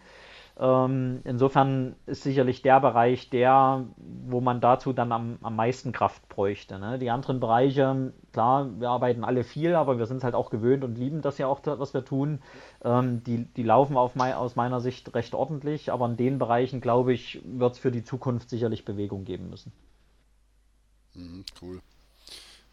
Äh, ja, ich, die zwei, die zwei Blöcke, was, was mich persönlich wirklich interessiert, wie funktionieren so Transfers und mhm. das Thema ja. Spielervermittler. Das ist ja, ist ja auch ein relativ großes. Also, ja. oder wie, wie kriegt eine Mannschaft, also das ist jetzt vielleicht nicht so eine Liga, Ligasache oder doch ein bisschen, wie wird am Ende so eine Mannschaft zusammengestellt? Gibt es da nur Spielervermittler? Gibt es Free Agents? Wie, wie funktioniert mhm. das vielleicht? Kannst du da ein bisschen was sagen? Ja, ist halt äh, das normal gelernte europäische System, was wir in anderen Sportarten auch haben. Das heißt, äh, ich sag mal, es gibt, gibt zwei, zwei Möglichkeiten als Club aus meiner Sicht, um, um Spieler zu bekommen äh, und, und dort auch eine Auswahl zu treffen. Das eine ist, ich rufe meine Agenten an, mit denen ich in den letzten Jahren zusammengearbeitet habe und sage hier, ich brauche den ähm, linken Verteidiger, ähm, möglichst in dem Alter, ähm, gestanden oder, oder ausreichend spielen für die DL2 oder halt mit Schritt Richtung DEL vielleicht sogar, also bessere DEL2-Spieler. Ähm, und lass denen mir einfach eine Liste schicken an Spielern, die er da aktuell als verfügbar sieht und die in das Schema reinpassen. Das ist die eine Variante. Und äh, die zweite Variante, die allerdings in unseren Gefilden die L2 und ich hoffe, ich tue da jetzt keinem Club weh, aber aus meiner Sicht noch viel zu wenig gemacht wird, ist tatsächlich ein eigenverantwortliches Scouting, ne? dass eben die sportlichen Leiter oder Manager tatsächlich unter der Saison fast mehr bei anderen Spielen unterwegs sind als beim Spiel der eigenen Mannschaft und äh, dort sowohl im Nachwuchsbereich die zukünftigen Talente sichtet oder aber auch in anderen Ligen sich die Ausländer mal live anschaut, mit denen schon mal vorab spricht, um die dann zu überzeugen, rüberzuholen. Im Eishockey ist es oftmals so, dass man schon noch viel auf die Aussagen der Agenten baut, ähm, sich die Statistiken der jeweiligen Ligen anschaut und gegebenenfalls, wenn man Glück hat, das ein oder andere Video mal sichtet, äh, um zu schauen, ja, schießt er dann wirklich links oder ist er nicht doch ein Rechtsschütze, weil es in der Statistik nur falsch drin steht. Kenne da auch Fälle, auch aus, aus meiner vor allem Vergangenheit, ich will da nicht von anderen Clubs reden, aber kenne das auch, ne, dass du der Meinung warst, der muss links schießen und dann kommt der an Standort und hält auf einmal einen Schläger rechts und du denkst, der verarscht dich, ne? Aber nee, hast halt äh, kein Video vorher gesehen, wirklich. Der wurde dir schmackhaft gemacht. In der Statistik stand er auch als links und der Agent hat sich genauso drauf verlassen, weil er den Spieler auch nie selber wahrscheinlich gesehen hat. Und ähm, dann, dann hast du natürlich auf einmal einen Rechtsschützen da. Kann in der, in der Richtung sogar eher gut sein, aber wenn du einen, wenig am, am Markt befindlichen Rechtsschützen aber gerade suchst und der ist dann links, ist es halt natürlich noch umso blöder. Also ja, so, so läuft es halt noch ein bisschen ab. Ähm, da geht, glaube ich, mehr, wenn die Clubs sich in diesen Bereichen weiter professionalisieren und mehr tun. Ich habe auch das Gefühl, dass manchmal in der DEL es so ähnlich abläuft. Also sicherlich auch nicht überall und Mannheim und Berlin und, und auch München. Natürlich haben die ihre Scouts mittlerweile, äh, die da auch draußen rumreisen und da wirklich viel unterwegs sind. Aber es gibt auch andere Clubs, die das ähnlich machen wie DL2-Standorte. Und insofern, ja, ist da aus meiner Sicht schon noch viel Entwicklung möglich. Äh, auf der anderen Seite, so kriegst du halt letztendlich die Spieler geliefert an den Standort äh, und kannst dann in die Verhandlungen einsteigen mit dem Agenten zusammen, teilweise mit dem Spieler, wenn du die Kontakte des Spielers hast, wo du schon so ein bisschen vorfühlst. Und ähm, sobald du dir dann mit dem Preis einig bist, wie es gehen kann und ob die Familie mitkommt und welche Flüge notwendig sind und was er für eine Wohnungsgröße braucht, ähm, wenn das alles so weit reinpasst und das, was du hast, dann wird der Vertrag unterschrieben und dann beginnt eigentlich erst die Arbeit in Richtung Liga, logischerweise. Ja, Aber ich frage jetzt mal ganz ja. naiv, weil ich bin ja, ja. manchmal naiv. Wenn ich ein Spieler wäre und ich, mhm. ich äh, bin jetzt bei Verein X und möchte irgendwie da weg oder ich brauche einen anderen mhm. Job oder so, ich kann mich nicht an, an die Liga wenden, an dich und zu sagen, hier, ich äh, bin ab nächster nächste Saison frei, ähm, setze mich auf eine Liste und die Leute gucken, ob sie äh, mich nehmen wollen. Das, das geht nicht, ne? Das nee, nicht. wir haben diese, diese, diese ähm, Free Agents Liste oder irgendwas dergleichen haben wir nicht, das haben halt die Agenten. Ne? Und die, die Clubs ja. sind aber so gut vernetzt, dass die relativ schnell mitkriegen, welche Spieler tatsächlich am Jahresende auslaufen, die auch noch nicht verlängert haben. Also da ist schon viel Kommunikation hinter den Kulissen, wo die das haben. Ich bin ganz froh, dass ich es nicht habe, weil das zusätzlich einzusammeln für alle, wie gesagt, lizenzierten, circa 450, ich glaube, wir haben dieses Jahr 483 Spieler lizenziert aufgrund Corona das für alle vorzuhalten und regelmäßig auch abzufragen und dann muss ja die Liste auch möglichst stimmen. Ne? Ich kriege manchmal gar nicht mit, wenn die mit Clubs reden oder den Vorvertrag dort schon machen. Ne? Ich krieg's dann erst mit meist, wenn die Clubs veröffentlichen oder wenn halt die Lizenzunterlagen kommen. Ähm, insofern ist das als Liga, glaube ich, sehr ja, unübersichtlich und, und oftmals gar nicht zu fassen und wäre auch Verwaltungsaufwand, wenn die alle erst melden müssten, wenn sie da mit jemandem schon in Kontakt stehen und so weiter. Also schwierig. Es läuft tatsächlich über die Vermittler oder wenn ein Spieler keinen Vermittler hat und das selber macht, dann geht der halt auf die Clubs zu. Okay. Ja, und da ist die Eishockeywelt wiederum so klein, dass man sich schon kennt und ähm, ich sag mal, was, was Facebook für Fans ist oder, oder Instagram, ist, ist LinkedIn mittlerweile auch in der Sportbranche durchaus üblich. Ne? Also wenn ich den Manager irgendwie kontaktieren will, fast jeder Spieler ist mittlerweile irgendwie LinkedIn zu finden und, und dann kommunizieren die im ersten Ansatz dort sogar. Und dann wird ausgetauscht, gibt es einen, gibt's einen Agent dazu, gibt es keinen und wenn es einen gibt, dann wird der Agent als nächstes kontaktiert und dann gehen die, die Gespräche los. Ja. Ich würde an dem Punkt gleich mal einhaken. Wir haben zwar die Frage für später vorgesehen, aber die passt jetzt ganz gut.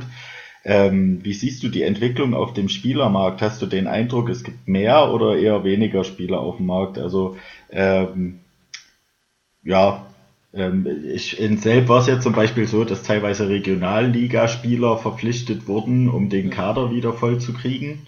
Ja. Äh, hast du den Eindruck, dass äh, der Spielermarkt ähm, ja jetzt kleiner geworden ist?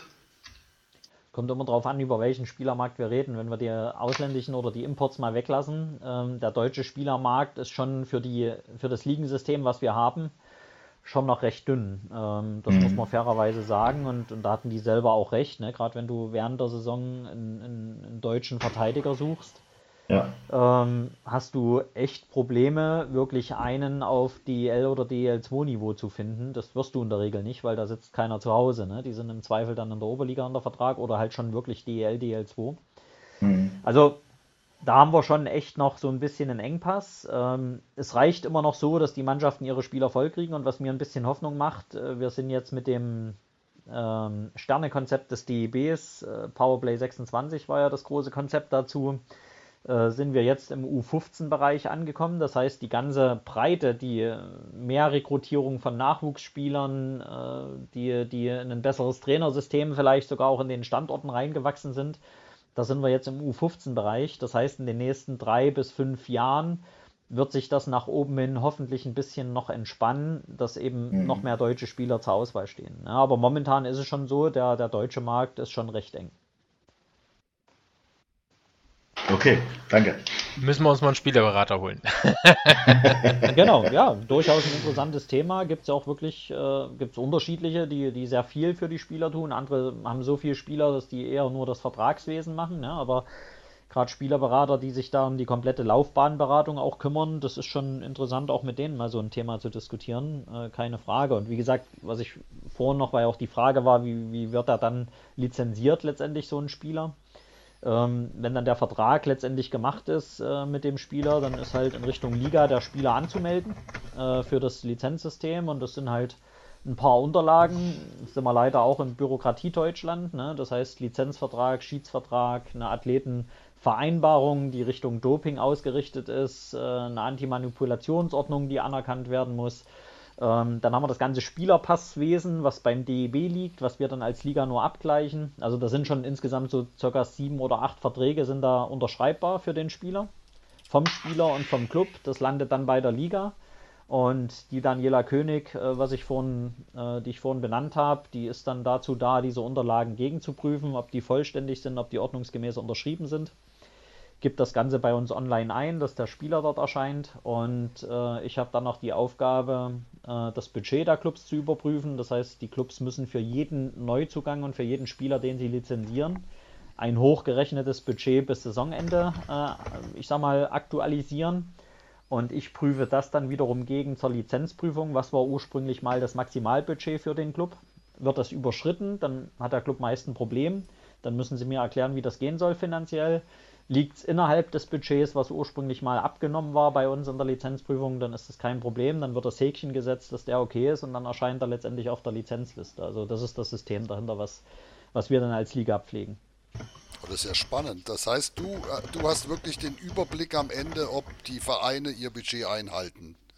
Zumindest das Personalbudget. Also das was ich nicht, ein, nicht, einsehen kann, ist, was sie an sonstigen Kosten, Reisekosten, Überschreitungen, Mitarbeiterverwaltung, wie auch immer, das, das sehe ich nicht wirklich. Das lasse ich mir zwar manchmal erklären, wenn es da auch so ein bisschen Fragezeichen gibt bei den Clubs, weil ich auch die monatlichen, ich kriege zum Beispiel auch monatlich die betriebswirtschaftlichen Auswertungen von jedem Club. Das heißt, auch da werfe ich immer einen Blick drauf und schaue, wo gehen die Tendenzen hin. Ne? Ist da irgendwas kritisch oder nicht? Ähm, insofern hat man schon ein bisschen ein Gefühl dafür, es ist aber nicht 100 Prozent.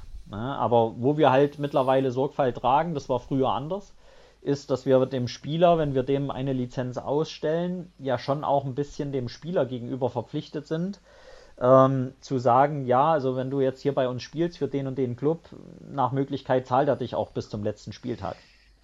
Ja, weil das ja immer so ein bisschen dann auch strittig war, wenn dann doch ein Club in die Insolvenz geht und ich habe zwei Wochen vorher noch den, den Top-Transfer dort äh, freigegeben. Ähm, ist immer die Frage, hätte ich sehen können, liegt es am Personalbudget oder sind es andere Probleme? Und wenn ich es hätte sehen können, hätte ich da nicht irgendwie für den Spieler eine Absicherung noch mit dem Club vereinbaren müssen. Ne? Und das ist halt dann der Fall, wenn das Budget überschritten ist, muss der Club eben das Gehalt des Spielers zusätzlich absichern, dass wenn er halt doch in die Insolvenz geht aus irgendwelchen Gründen, zumindest der Spieler, der neu lizenziert ist, sein Gehalt weiterbekommt. Cool, das ist ja echt stark. Ist das, ich weiß nicht, die Frage stelle ich mal, ich weiß nicht, ob du es weißt, ist das in der DEL ähnlich oder? Ist ähnlich, ist ja. Wir haben es ja. mehr oder weniger aus der DEL mit übernommen und ähm, haben das bei uns mit gewissen, ich sag mal, Anpassungen für die DEL 2 adaptiert letztendlich. Aber der Gernot prüft letztendlich über seine Mitarbeiter das, das gleiche in der DEL. Ne? Das ist schon ähnlich. Ja, müssen wir uns tatsächlich mal einen Spielerberater rausholen. Das ist, glaube ich, mal. Dave, du weißt, was du zu tun hast. Äh, ich frage einen René danach, ob er einen Tipp hat und dann äh, belästige ich die Leute. äh, René, äh, Spielpläne. Ja. Machst du? Mach ich, ja. Würfelst du die oder wie machst du die? Erzähl mal. ja, die würfel ich. Ganz einfach. endlich, endlich wissen wir es. Ja. Naja, mir wird ja mal unterstellt, ich benachteilige absichtlich einzelne Clubs und wenn ich würfel, kann ich das ja nicht. Also ist das der Beweis, dass das also nicht der Fall sein kann. Ähm, ja, äh, wie macht man Spielpläne heutzutage? Ne? Wir haben Gott sei Dank eine Liga, wo wir nicht die riesen Multifunktionsarenen momentan bei uns haben, die zusätzlich äh, Konzertveranstaltungen blocken müssen und so weiter. Das heißt, wir machen es uns momentan noch relativ einfach. Wir haben unseren Rahmenterminplan, der setzt sich zusammen aus den geplanten Spieltagen und an den Spieltagen muss jeder in der Lage sein, ein Heimspiel auszutragen im Zweifel.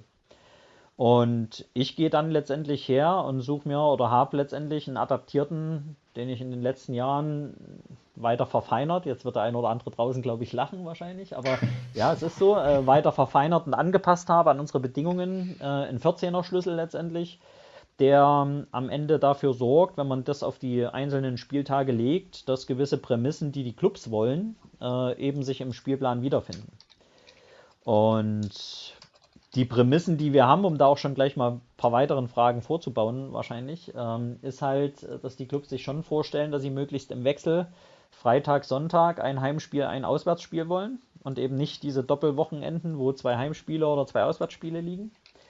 Ähm, dann ist so die Prämisse, dass äh, wenn es Dienstags- oder Wochentagsspieltage gibt, äh, die außerhalb von Weihnachten liegen, dass die möglichst gleich verteilt sind, was Heim- und Auswärtsspiele sind, weil jeder will ja an den Genuss eines schlechten Dienstagsheimspiels kommen, genauso wie umgedreht.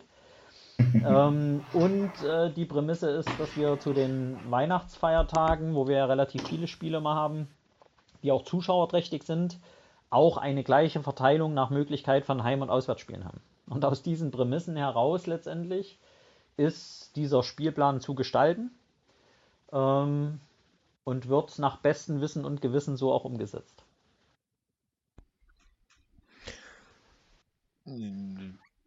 Wie sieht es denn generell aus, dass man so Spieltage mal ein bisschen auseinanderzehrt? Äh, ich bin ja jemand, der sagt, ich gucke viel, ich gucke alles, was ich irgendwie gucken kann. Und mhm. ja, sechs Spiele, sieben Spiele nebeneinander zu gucken, ist manchmal echt anstrengend.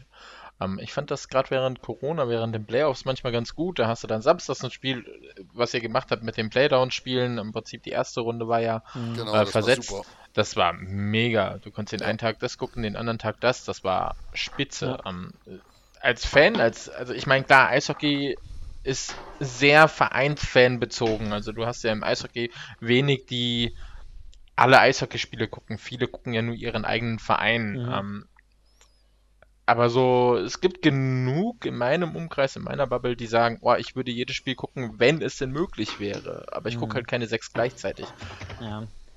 Deswegen haben wir die Konferenz eingeführt, ne? dass du eigentlich an einem Spieltag, wenn du schon zu Hause schaust, eigentlich über den Konferenzmodus alle Spiele verfolgen könntest. Halt nicht zu 100%, so wie halt Konferenzmodus ist, aber es funktioniert bei Spray TV. Ähm, aber das, das Problem, was wir haben, ist doch eigentlich, und ich verstehe den Ansatz, weil ich genieße das auch, ehrlich gesagt, ne? weil ich auch nicht jeden Tag draußen rumfahren kann äh, und, und dann natürlich es mag, wenn du möglichst viel selber dir trotzdem angucken kannst. Ähm, aber wir sind schon so, dass wir als Sportart immer noch ausgerichtet sind auf das Live-Publikum. Und die Clubs natürlich auch, weil wir leben von den Zuschauern in erster Linie in den Arenen, äh, nicht nur finanziell, auch was die ganze Atmosphäre und die besondere Dynamik unserer, unserer Sportart ausmacht. Und insofern müssen wir schon zuschauerfreundlich äh, vor allem für die Arenen sein. Und da kommen wir halt an gewisse Grenzen, weil wenn du Samstag spielst, äh, ist es schwierig, halt Sonntag oder Freitag ein zweites Spiel hinterher zu setzen, ne? weil das die Clubs meist gar nicht schaffen. Die fahren hin und her, die reisen an, die, das ist alles gar nicht, gar nicht umsetzbar.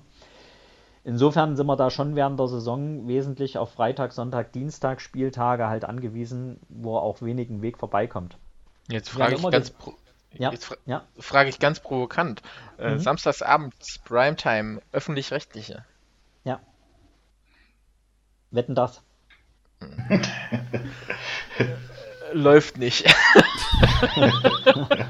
ja, äh, äh, warte, was habe ich jetzt geguckt? Let's Dance. Also, selber ja, schuld. Äh, es, ist, es ist keine, ja, genau, es ist, es ist keine Frage, wenn wir die Chance hätten, tatsächlich ähm, Reichweite durch eine Live-TV-Übertragung, egal ob Montagabend, Donnerstagabend oder Samstagabend, zu bekommen.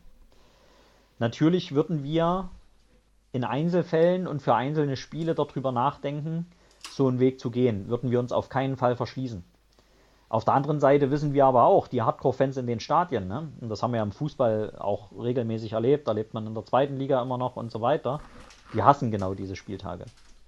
Ja, und, und das ist halt der Spagat, wo ich sage, wenn ein wesentlicher Sinn dahinter steckt, sowohl für die Clubs als auch für uns als Liga, uns noch weiter nach außen zu begeben und noch mehr Werbung für die Liga zu machen, unterschreibe ich das sofort und würde ich auch organisieren. Und da hatten wir auch schon erste Ansätze jetzt im, im letzten Sommer, als wir die Medienrechte ausgeschrieben haben. Und das wird vielleicht sogar irgendwann kommen. Aber, aber ohne diese Geschichte, dass ich sage, ich habe den Vorteil einer TV-Übertragung oder, oder damit mehr Reichweite, ohne diesen Vorteil ist es nicht darstellbar, weil Donnerstagabend oder auch Samstagabend, äh, ich sag mal, Samstagabend mag es gehen von den Zuschauern her, aber was mache ich eben mit dem zweiten Spiel? Das liegt dann montags. Ja, da, ich widerspreche ja ungern unserem Geschäftsführer, hochgeschätzt und äh, wirklich, wirklich kompetent und super. Aber in der Schweiz funktioniert es auch. Die spielen auch Freitag, Samstag oder Samstag, Sonntag. Das funktioniert, wenn man das möchte. Man muss es ja nicht jedes, jede Woche machen. Aber so ein Saturday Night Special Game, ähm, ich finde, das, das finde ich wirklich, äh, das fehlt. Wir müssen uns da einfach ein bisschen auch, oder ich sage ja schon wir, weil ich schon DL2-Fan mhm. bin, auch ein bisschen ja. von der DL absetzen. Und ich mein, meine Idee ist es halt, dann machen wir halt ein Free Spray TV Spiel. Dann müssen wir halt irgendwie gucken, dass man 50 Cent pro anderen Spiel in irgendeinen Topf macht und dann sagt, okay, ich mache Samstagabend viermal im Jahr, fünfmal im Jahr gebe ich Spray TV frei und äh, jeder kann gucken, das ist Werbung für Spray TV, das ist Werbung für die Liga und dann hat man wirklich vielleicht mal 10, 12.000 Zuschauer, wenn wenn die Leute Samstag um fünf oder sechs, wann auch immer das Spiel ist, äh, reinschalten. Ja, ich, ich, befürchte halt ein bisschen und, und wie gesagt, dass ich weiß, im Fanbereich mag man die Diskussion meist nicht so in der Richtung, aber letztendlich muss man schon aus Marketing-Effekt sehen, werde ich über solche Kanäle im Wesentlichen trotzdem nur die Eishockey-Fans erreichen, die ohnehin schauen, weil die kennen diese Plattform. Und natürlich werde ich wahrscheinlich jemand aus der Oberliga gewinnen, der sagt, ich kenne Spray TV auch, weil die Oberliga dort auch läuft. Ich gucke mir da das DL2-Spiel, wenn es kostenfrei ist, an und vielleicht den einen oder anderen Fan aus, den, aus, den, aus, den, aus der DEL noch, äh, die da vielleicht mal reinschnuppern wollen. Aber ich weiß halt nicht, ob ich äh, das, das, den breiten Sportfan erreiche, der, ich sag mal, die Plattform Spray TV, die eishockeylastig nun mal ist, ähm, jetzt gar nicht kennt. Ne? Also ich habe eher das Interesse, so ein, so ein besonderes Spiel zusätzlich, ohne dass Sprayt, äh, ne, das ist auch mit Sprayt abgesprochen, die kennen die, die Denkweisen auch, ich würde es lieber auf eine Plattform geben, die eine ganz andere Zielgruppe hat als jetzt den reinen Eishockey-Fan, um eben dort wirklich nochmal abzustrahlen und zu sagen, hier, guck mal, das können wir äh, und ist auch eine geile Sportart und, und vielleicht kann man da auch mal hingehen, weil das bringt für mich eigentlich dann erst den Mehrwert, wenn ich schon meine Fans am Ende verpflichten muss, eben, wie du sagst, halt, ne, auch an besonderen Spieltagen ins Stadion zu gehen. Absolut. Ja, ja ich verstehe das schon, ich kann das nachvollziehen. Also ich kann nur als Beispiel nennen jetzt die äh, die, die Finalspiele Frankfurt. Ich wurde tatsächlich von Frankfurt in Anführungszeichen Fans, Events-Fans, wie ich sie ja immer so schön nannte, ähm, gefragt, wie funktioniert das überhaupt? Wo kann ich denn das Spiel überhaupt sehen? Mhm. Die, die, interessieren sich im Prinzip nicht so sehr für Eishockey, aber wollten dann halt klar das Finale sehen und dann musste den erstmal erklären, ja, auf Spray TV. Ja, und ja. wie buche ich das denn überhaupt? Und, und das ja. finde ich halt natürlich schon. Ich mag Spray TV, keine Frage. Ähm, wir als Podcast sind ja auch dort äh, vertreten. Trotzdem muss ich sagen, wie du schon sagtest, es ist natürlich die Zielgruppe, ist halt, wie ich so schön sage, immer die Bubble, die du hast, ähm, die auf Spray TV ist, die wird nicht größer. Also. Deswegen sage ich, der berechtigte Schritt ist schon der, so zu denken wie ihr, ne? auch flexibel zu sein, was die Spieltage angeht, aber eben aus meiner Sicht halt wirklich in Verbindung mit einer Plattform, die eben über den bekannten Kreis hinaus äh, zusätzliches Potenzial halt verspricht. Ne? Und, und, und das muss uns gelingen und da gibt es auch Ansätze, sage ich ganz ehrlich, ne? auch Interessenten. Wir waren ja echt sehr positiv überrascht bei unserer Ausschreibung letztes Jahr, die wir gemacht haben über die Medienrechte, über alle Spiele, ähm, dass wir dort durchaus relativ viel Zuspruch bekommen haben, auch von anderen Anbietern, die sich da wirklich auch im, im Beat-Verfahren da nochmal gesteigert haben dann im Verlauf der Gespräche. Also das war schon interessant zu sehen und das zeigt auch, dass da ein gewisses Interesse besteht und wir müssen es jetzt bloß finden, den richtigen Weg dazu, dass wir Spray TV als Partner unheimlich schätzen und dass das für uns eigentlich auch einer der Garanten war, dass die Liga sich in den letzten Jahren durchaus auch so weiterentwickelt hat, wie sie sich entwickelt hat. Das ist unbestritten und ist für uns deswegen auch weiterhin der feste Partner. Aber, und das haben wir eben auch mit den Kollegen dort besprochen, ähm, es ist legitim und auch richtig für, für das Gesamtsystem sogar, dass wir eben so ein paar Zusatzspiele irgendwie schaffen, in eine Art Free-TV oder in eine freie Reichweite letztendlich zu bringen, weil das zusätzlich Kunden und Fans, also Kunde, wie gesagt, hört man nicht so gern, aber in erster Linie auch Fans anlocken könnte, die sich für die Sportart oder für die Liga interessieren. Ja, man darf nicht vergessen, wir Fans sind nur Kunden. Ne? Wir unterstützen den. Äh, wirtschaftlich muss man das einfach so sehen, so böse wie es klingt. Da hast du absolut. Ich habe aus meiner Grimmitschau-Zeit aber gelernt, dass wenn ich das Wort gegenüber Fans in, die, in, in den Mund nehme, dann kriege ich mich nicht rübergezogen. Und deswegen, zu Recht, zu Recht. ja, deswegen habe ich mir das angenommen und verstehe diese Sichtweise schon durchaus und rede sicherlich eher von dem Fan und auch lieber von dem Fan, das ist ganz klar, aber wie du sagst, ne, in gewisser Weise wirtschaftlich betrachtet auch gewisser Kunde. Aber äh, ja. Ja, genau. ich, ich arbeite der, bei einer Krankenversicherung, ähm, da arbeitet man auch nicht mit Kunden, ne? Wenn ja. die krank sind. Äh, aber egal. Ja. Ähm, Ge gehen wir doch zum letzten Block über, was stopp, passt stopp, gut. Ich würde ich würd mal noch ganz stopp. kurz einhaken. Ich, ich habe ja. nämlich auch noch eine Frage. Erst fange ich genau. an. Genau. Äh, okay.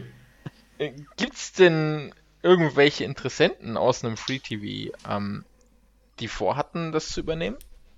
Weil du sagtest ja, es gab letztes Jahr Interessenten und äh, der Zuspruch gab, war ja, groß. Es gab einen Sender auf jeden Fall, der sich da interessiert hat. Ähm, hängt aber ein bisschen mit der EOTV-Geschichte zusammen, ne, okay. die wir vorher hatten. Also auch in, in so einem Spartenbereich. Wir reden nicht über Sport 1 Pro 7 Max mhm. oder wie auch immer.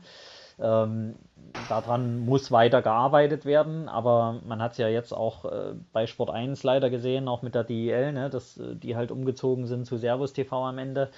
Ähm, wir müssen dort äh, für uns die Heimat noch finden und, und wir stellen immer wieder fest, äh, gerade solche Sender, die überall bekannt sind und die halt auch die, die modernen Sportarten haben, Sie haben halt ein Problem, wenn die einmal in den, in den Zweitliga-Pool reingreifen, kommt natürlich der restliche, die restlichen zweiten Ligen, ne? Und die wollen auch alle vertreten sein und die wollen auch alle dort ihren Anspruch haben.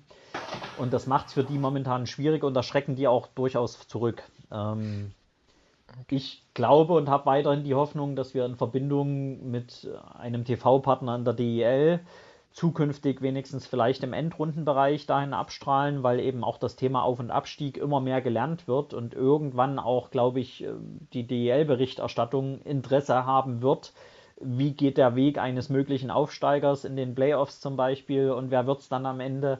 Ähm, so dass ich da eigentlich so den ersten Ansatz finde, neben dem, dass wir so Spartensender, die sich sportorientiert aufstellen. More Than Sports zum Beispiel, also der Ableger von, also dann die neue Strukturierung von EOTV, ähm, die sehr viel German, äh, nee, die European Football League machen.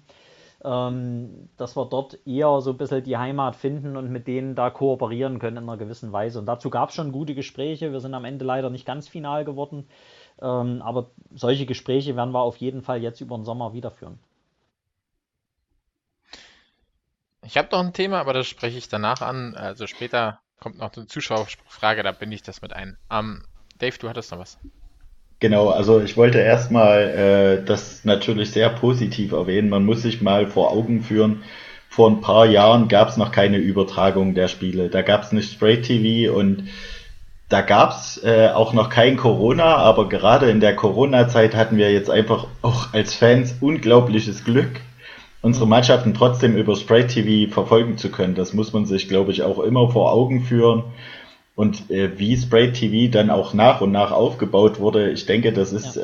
äh, war äh, für die Fanbindung ganz, ganz wichtig auch. Hast du den Eindruck, dass äh, dadurch die Fans äh, auch an ihrem Verein drangeblieben sind oder hast du den Eindruck, es ist trotzdem ein ziemlicher Schwund entstanden? Nö, den Schwund stelle ich nicht fest, ehrlich gesagt. Wir merken sie an den, an den Zugriffszahlen ne? und an den Buchungszahlen mhm. bei Spray TV, mhm. die sind in den Corona-Jahren durch die Decke gegangen mhm. ähm, mit Rekordwerten, die wiederum auch einen Teil dazu beigetragen haben, dass die Clubs halt finanziellen Ausgleich hatten zu dem, dass die Fans im Stadion gefehlt haben. Ne? Und das war mhm. unheimlich wichtig. Und ich gebe dir recht, so wie Spray TV gemeinsam mit den Standorten. Man muss ja immer überlegen, ne? die Produktion ist Aufgabe des Standortes. Das heißt, jeder mhm. Club hat sein Team dort aufgebaut in den letzten Jahren, hat dort aus Fans auf einmal Regisseure oder Kommentatoren gemacht oder Kameraleute. Mhm. Mhm. Ähm, da muss ich immer wieder auch sagen, dass das zollt größten Respekt ab und, und ist ein wesentlicher Bestandteil, so wie wir als DL2 arbeiten. Ne? Wir machen viel selbst, wir versuchen Try-and-Error-Prinzip, sage ich immer wieder. Wir versuchen einfach mal was zu machen und wenn es gut ankommt, dann ist es so. Kommt es nicht gut an, stampfen wir es wieder ein, machen es anders. Ähm, und genauso ist das letztendlich mit Spray TV am Anfang auch gelaufen. Wir haben ja in Grimmitschau, war ja einer der Standorte, Grimmitschau und Weißwasser damals. Mhm. Die haben die, die Trainerkamera hergenommen und haben gesagt, wir tun jetzt hier Internet ranlegen und, und senden die einfach ins Netz. Das war eigentlich der Beginn von Spray TV, weil das der Matthias Geisler in Grimmitschau war, mhm. ähm, der das gemacht hat und der Marcel Linke äh, für, für den Weißwasserraum. Und dann haben wir das Plango-Signal über diese Trainerkamera einfach teilweise ungeschwenkt einfach ins Netz gesetzt. Ja, und auf einmal haben da 80 Mann zugeschaut anstatt mhm. Live-Ticker zu lesen, weil so hatten sie Bild und ein bisschen Ton und konnten irgendwie sehen, wo das Spielverhalten hingeht. Ähm, und daraus letztendlich ist das Gesamtprojekt dann mal entstanden. Und ähm, insofern ist schon eine tolle Entwicklung. Und wenn man sieht, wie gesagt, wie die Standorte dort mittlerweile professionell wirklich Übertragungen ja, zusammenschneiden, ja. ähm, da kann man auch stolz drauf sein und, und muss man auch Danke sagen, weil ohne die Standorte, wenn die nicht mitgezogen hätten, hätte es nicht funktioniert und deswegen kriegen die ja auch eigentlich die Erlöse. Ich als Liga habe da gar nichts ja. davon, ne? sondern die Erlöse mhm. gehen wirklich, ich sag mal, am Ende komplett zu dem Standort mit ein bisschen Abschlag, was Spray TV für die, für die Organisation drumherum behält, aber das ist überschaubar und mhm. insofern ist das ein lohnenswertes Projekt. Da, da komme ich mit meiner kritischen Frage an, die da muss ich jetzt leider dazwischen hauen. Kein, kein Problem, äh, ich hätte auch kritisch gefragt. Alles die gut. kritische Frage überhaupt, warum ist denn diese Zuschauerzahl der Spray-TV-Übertragung so ein Geheimnis? Und äh, da wir es nicht wissen, die Zuschauerentwicklung, du sagst jetzt, sie ist sehr, sehr positiv. Vielleicht nochmal ein, zwei Sätze dazu für unsere Zuhörerinnen und Zuhörer. Ja, also ich bleibe leider kritisch, oder äh, Quatsch, nicht kritisch, ich bleibe kryptisch, ähm, weil ich leider keine Freigabe habe, weder von Spray TV noch von den Clubs äh, direkte Zahlen zu nennen. Und es ist auch schwierig, weil man, oder, oder so kann ich es vielleicht erklären, warum es auch so ist. Ne? Natürlich äh, arbeiten wir auch im Vermarktungsbereich mit den konkreten Zahlen, aber jemand, der sich nicht damit beschäftigt, auch der Fan vielleicht, ne, der, der vergleicht das immer mit äh, Zuschauerzahlen, Magenta TV oder Pro7 Max, wenn die NHL läuft oder wenn die deutsche Nationalmannschaft auf ARD läuft. Ähm, wir haben also in dem Sinne kein Millionenpublikum bei Spray TV in einem Pay-TV-Format, was du am Rechner irgendwie auf deinen Fernseher dann bringen musst. Ne? Also das, und, und, und aus dem Grund heraus ähm, arbeiten wir da ein bisschen still, was die Zahlen angeht.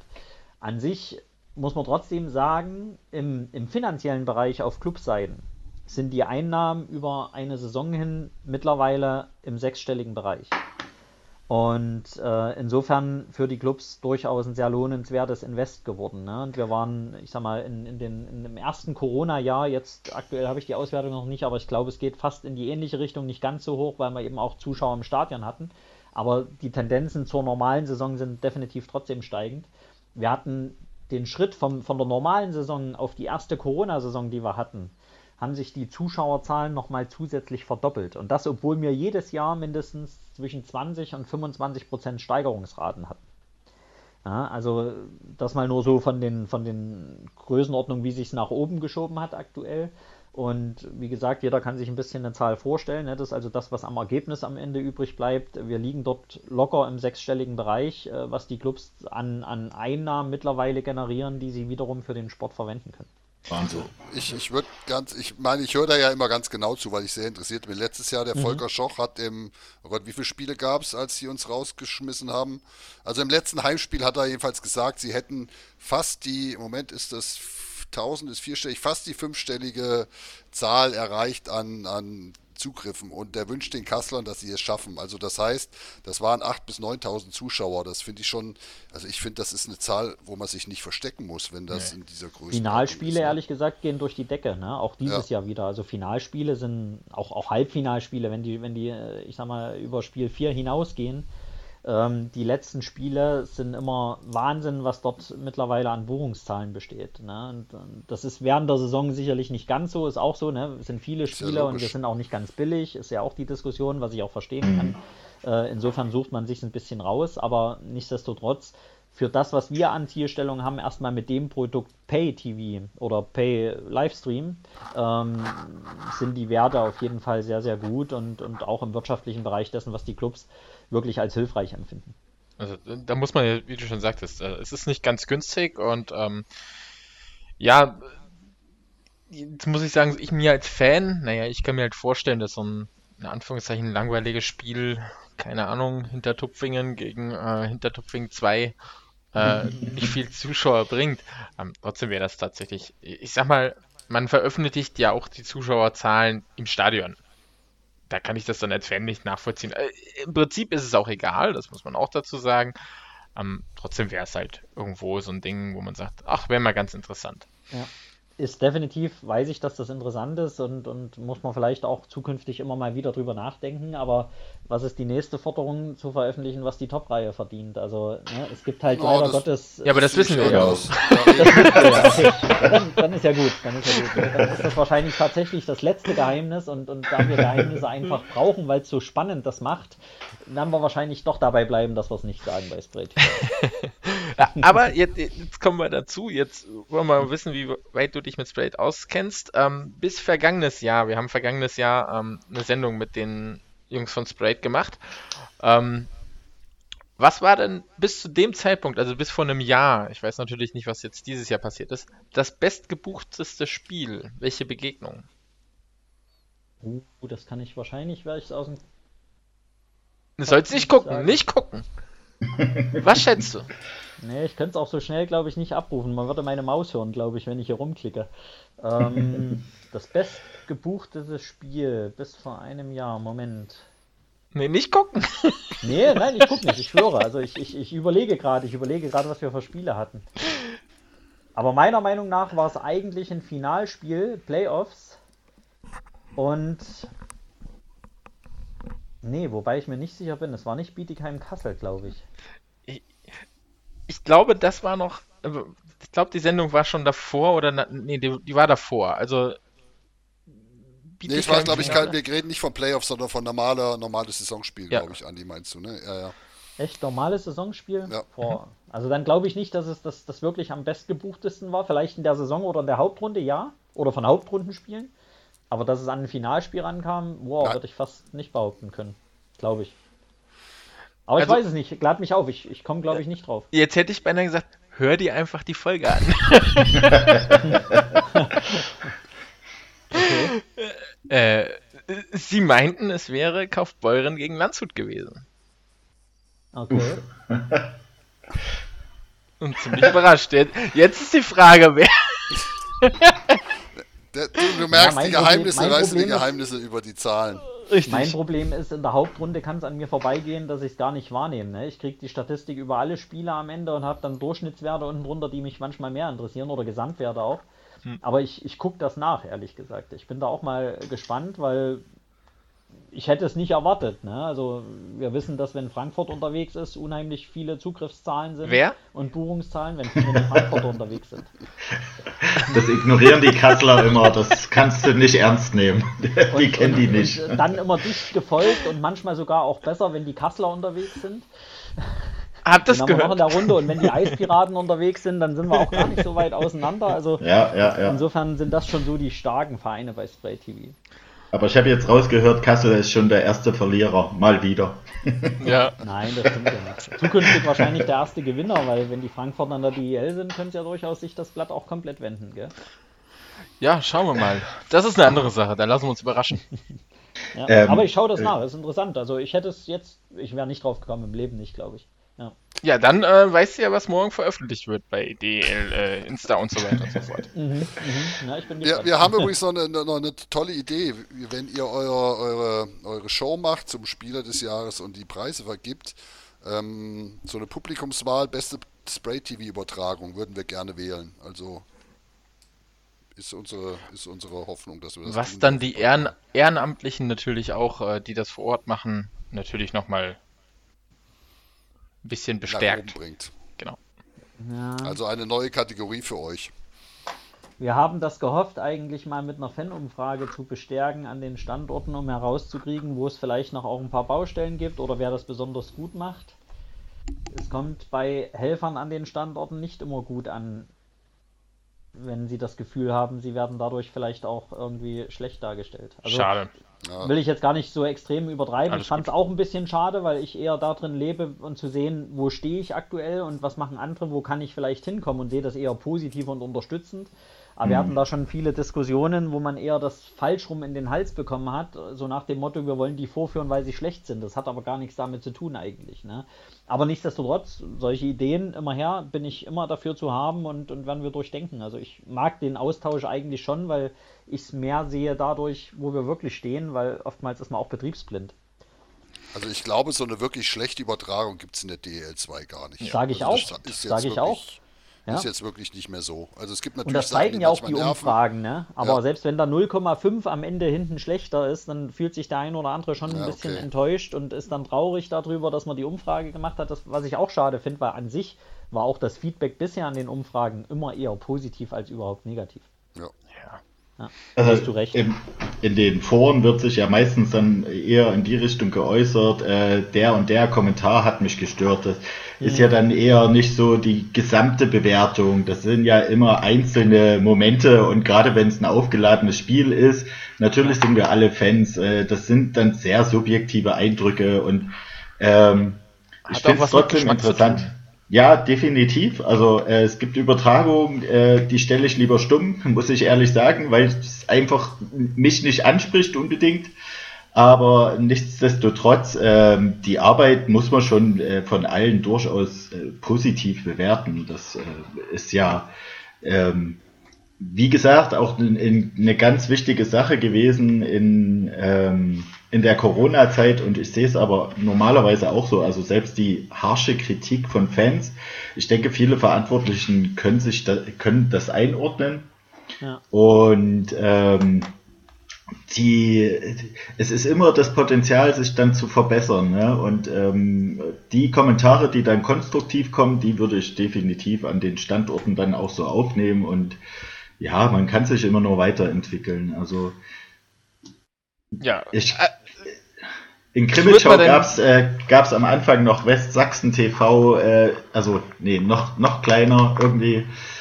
Äh, ganz kleine Stefan Übertragung. Hat das gemacht. City TV war das. City TV, genau, genau. Äh, und auch da, also da war Frank Hübschmann schon mit äh, dabei als Moderator und äh, man sieht auch jetzt, also innerhalb der Jahre trotzdem eine Entwicklung ne, äh, an den Standorten. Es gibt, wie du schon sagst, mehr Kommentatoren und unterschiedliche Kommentatoren, verschiedene Gäste. Wenn ich dann zum Beispiel in Ravensburg jetzt auch sehe, Ravensburg Ja. TV, so mehr oder weniger wie der Frank Enderle das aufzieht. Also das ist schon nochmal eine ganz Pausenanalysen, eigene Die wir Hausnummer. mittlerweile haben, ne? Mit Ja, ist super. Einzeichnungen und Laufwegen und so weiter. Das ist echt. Ja.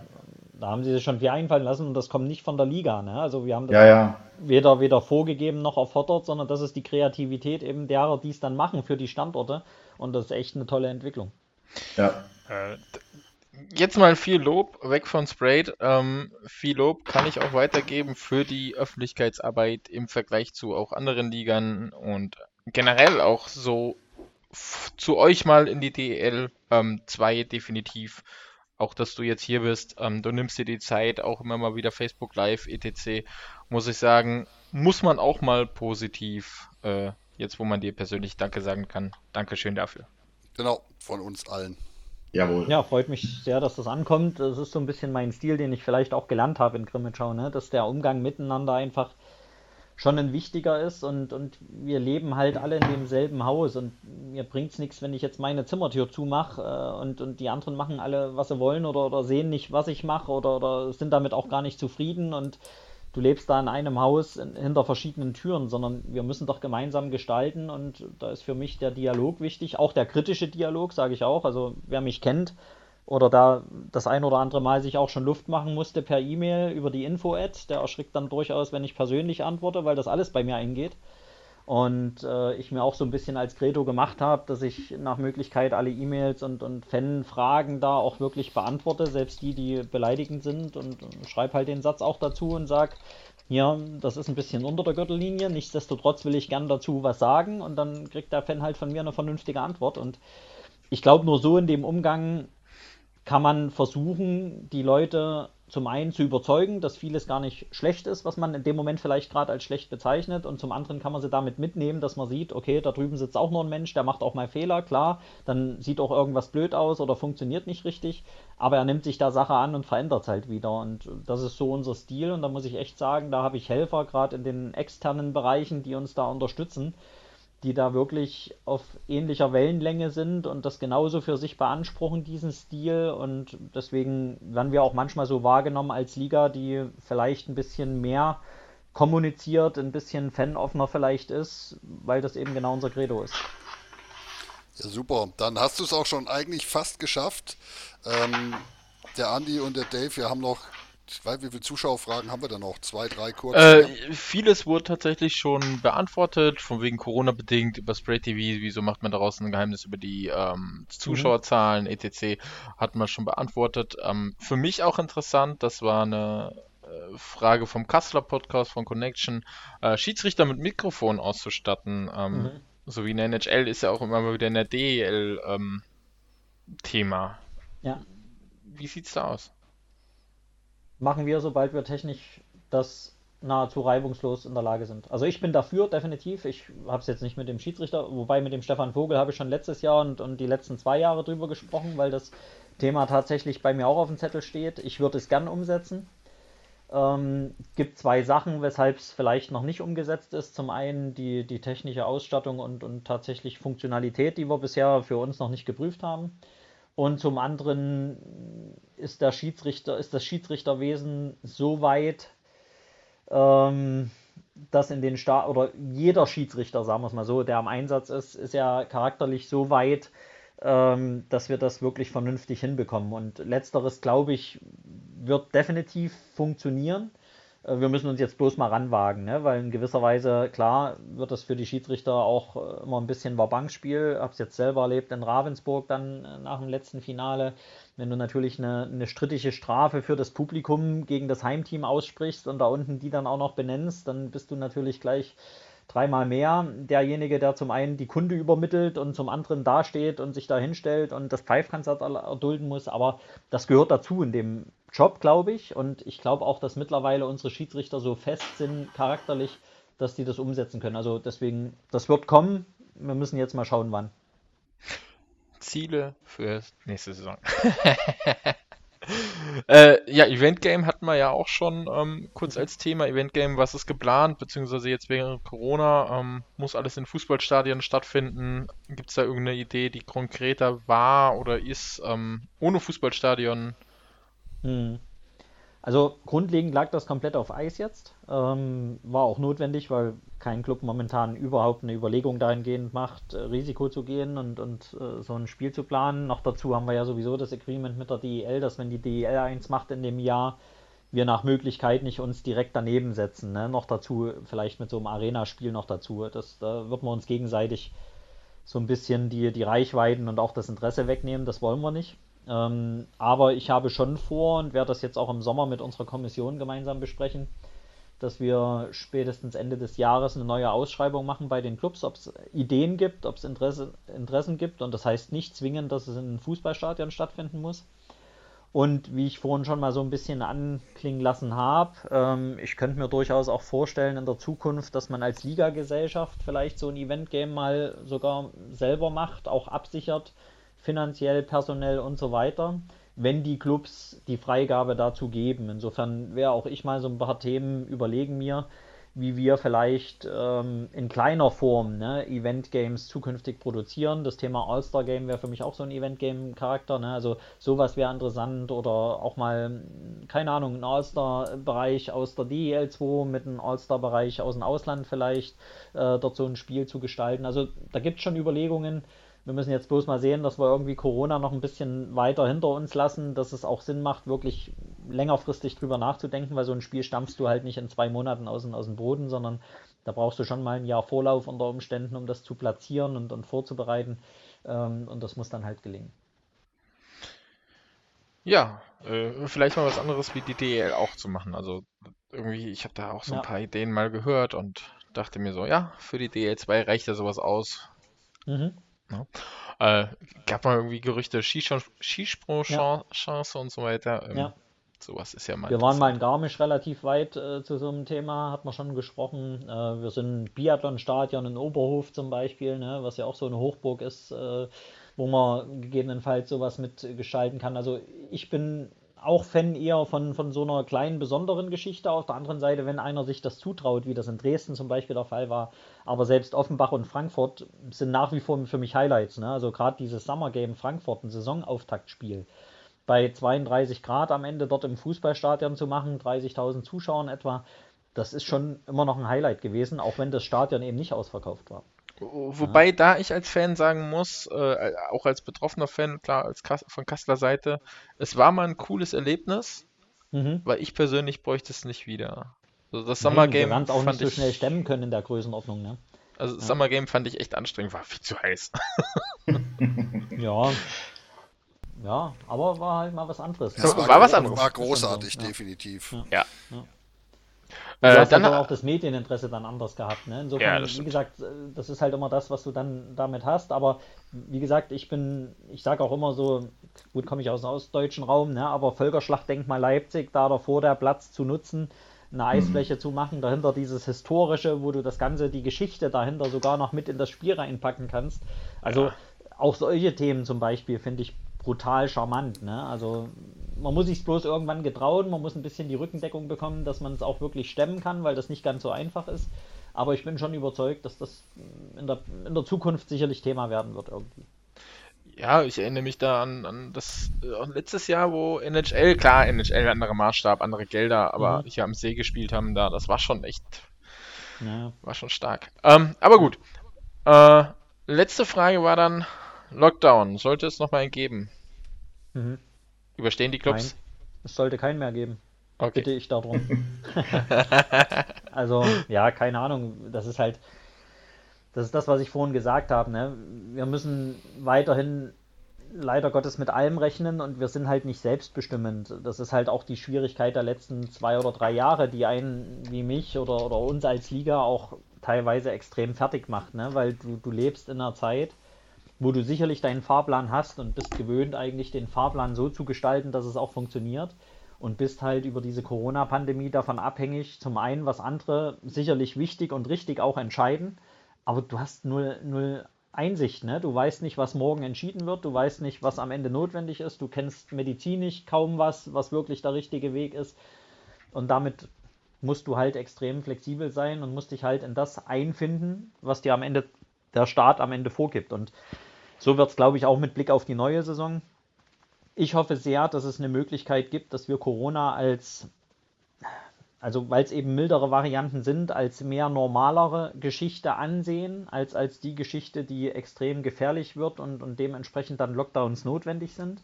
Das hoffe ich sehr. Das wird aber auch von den Mutationen und Varianten abhängen. Ähm, insofern schauen wir dazu, drücken extrem die Daumen, weil ich will nächstes Jahr wieder volle Stadien. Ich will die Fans wieder in den Stadien haben und sie sollen ihre Mannschaft anfeuern, sie sollen sich mit uns beschäftigen und, und möglichst live und nicht äh, zwingend über Spray TV oder übers Internet nur, ähm, weil die Mannschaften haben das verdient, die Clubs haben es verdient, die brauchen es auch zukünftig finanziell, weil ich nicht glaube, dass der Staat weiterhin das finanziert. Ähm, insofern, wie gesagt, bin ich da schon sehr hinterher, dass wir hoffentlich wieder deutlich mehr Normalität bekommen und damit auch wieder mehr Freude an dem Sport. Das klingt gut.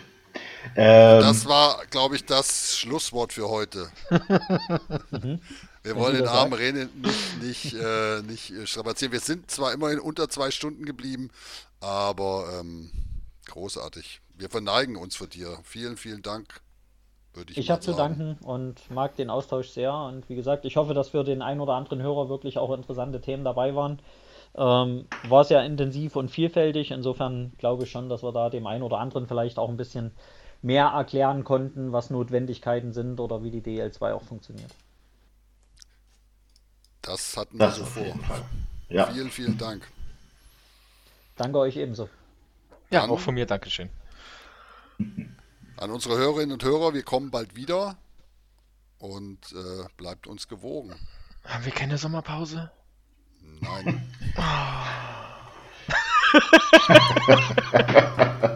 Alles klar. Macht's gut. Ja, ist ciao, okay. Ciao. ciao. Tschüss. Tschüss und ciao, es kommt mit ciao.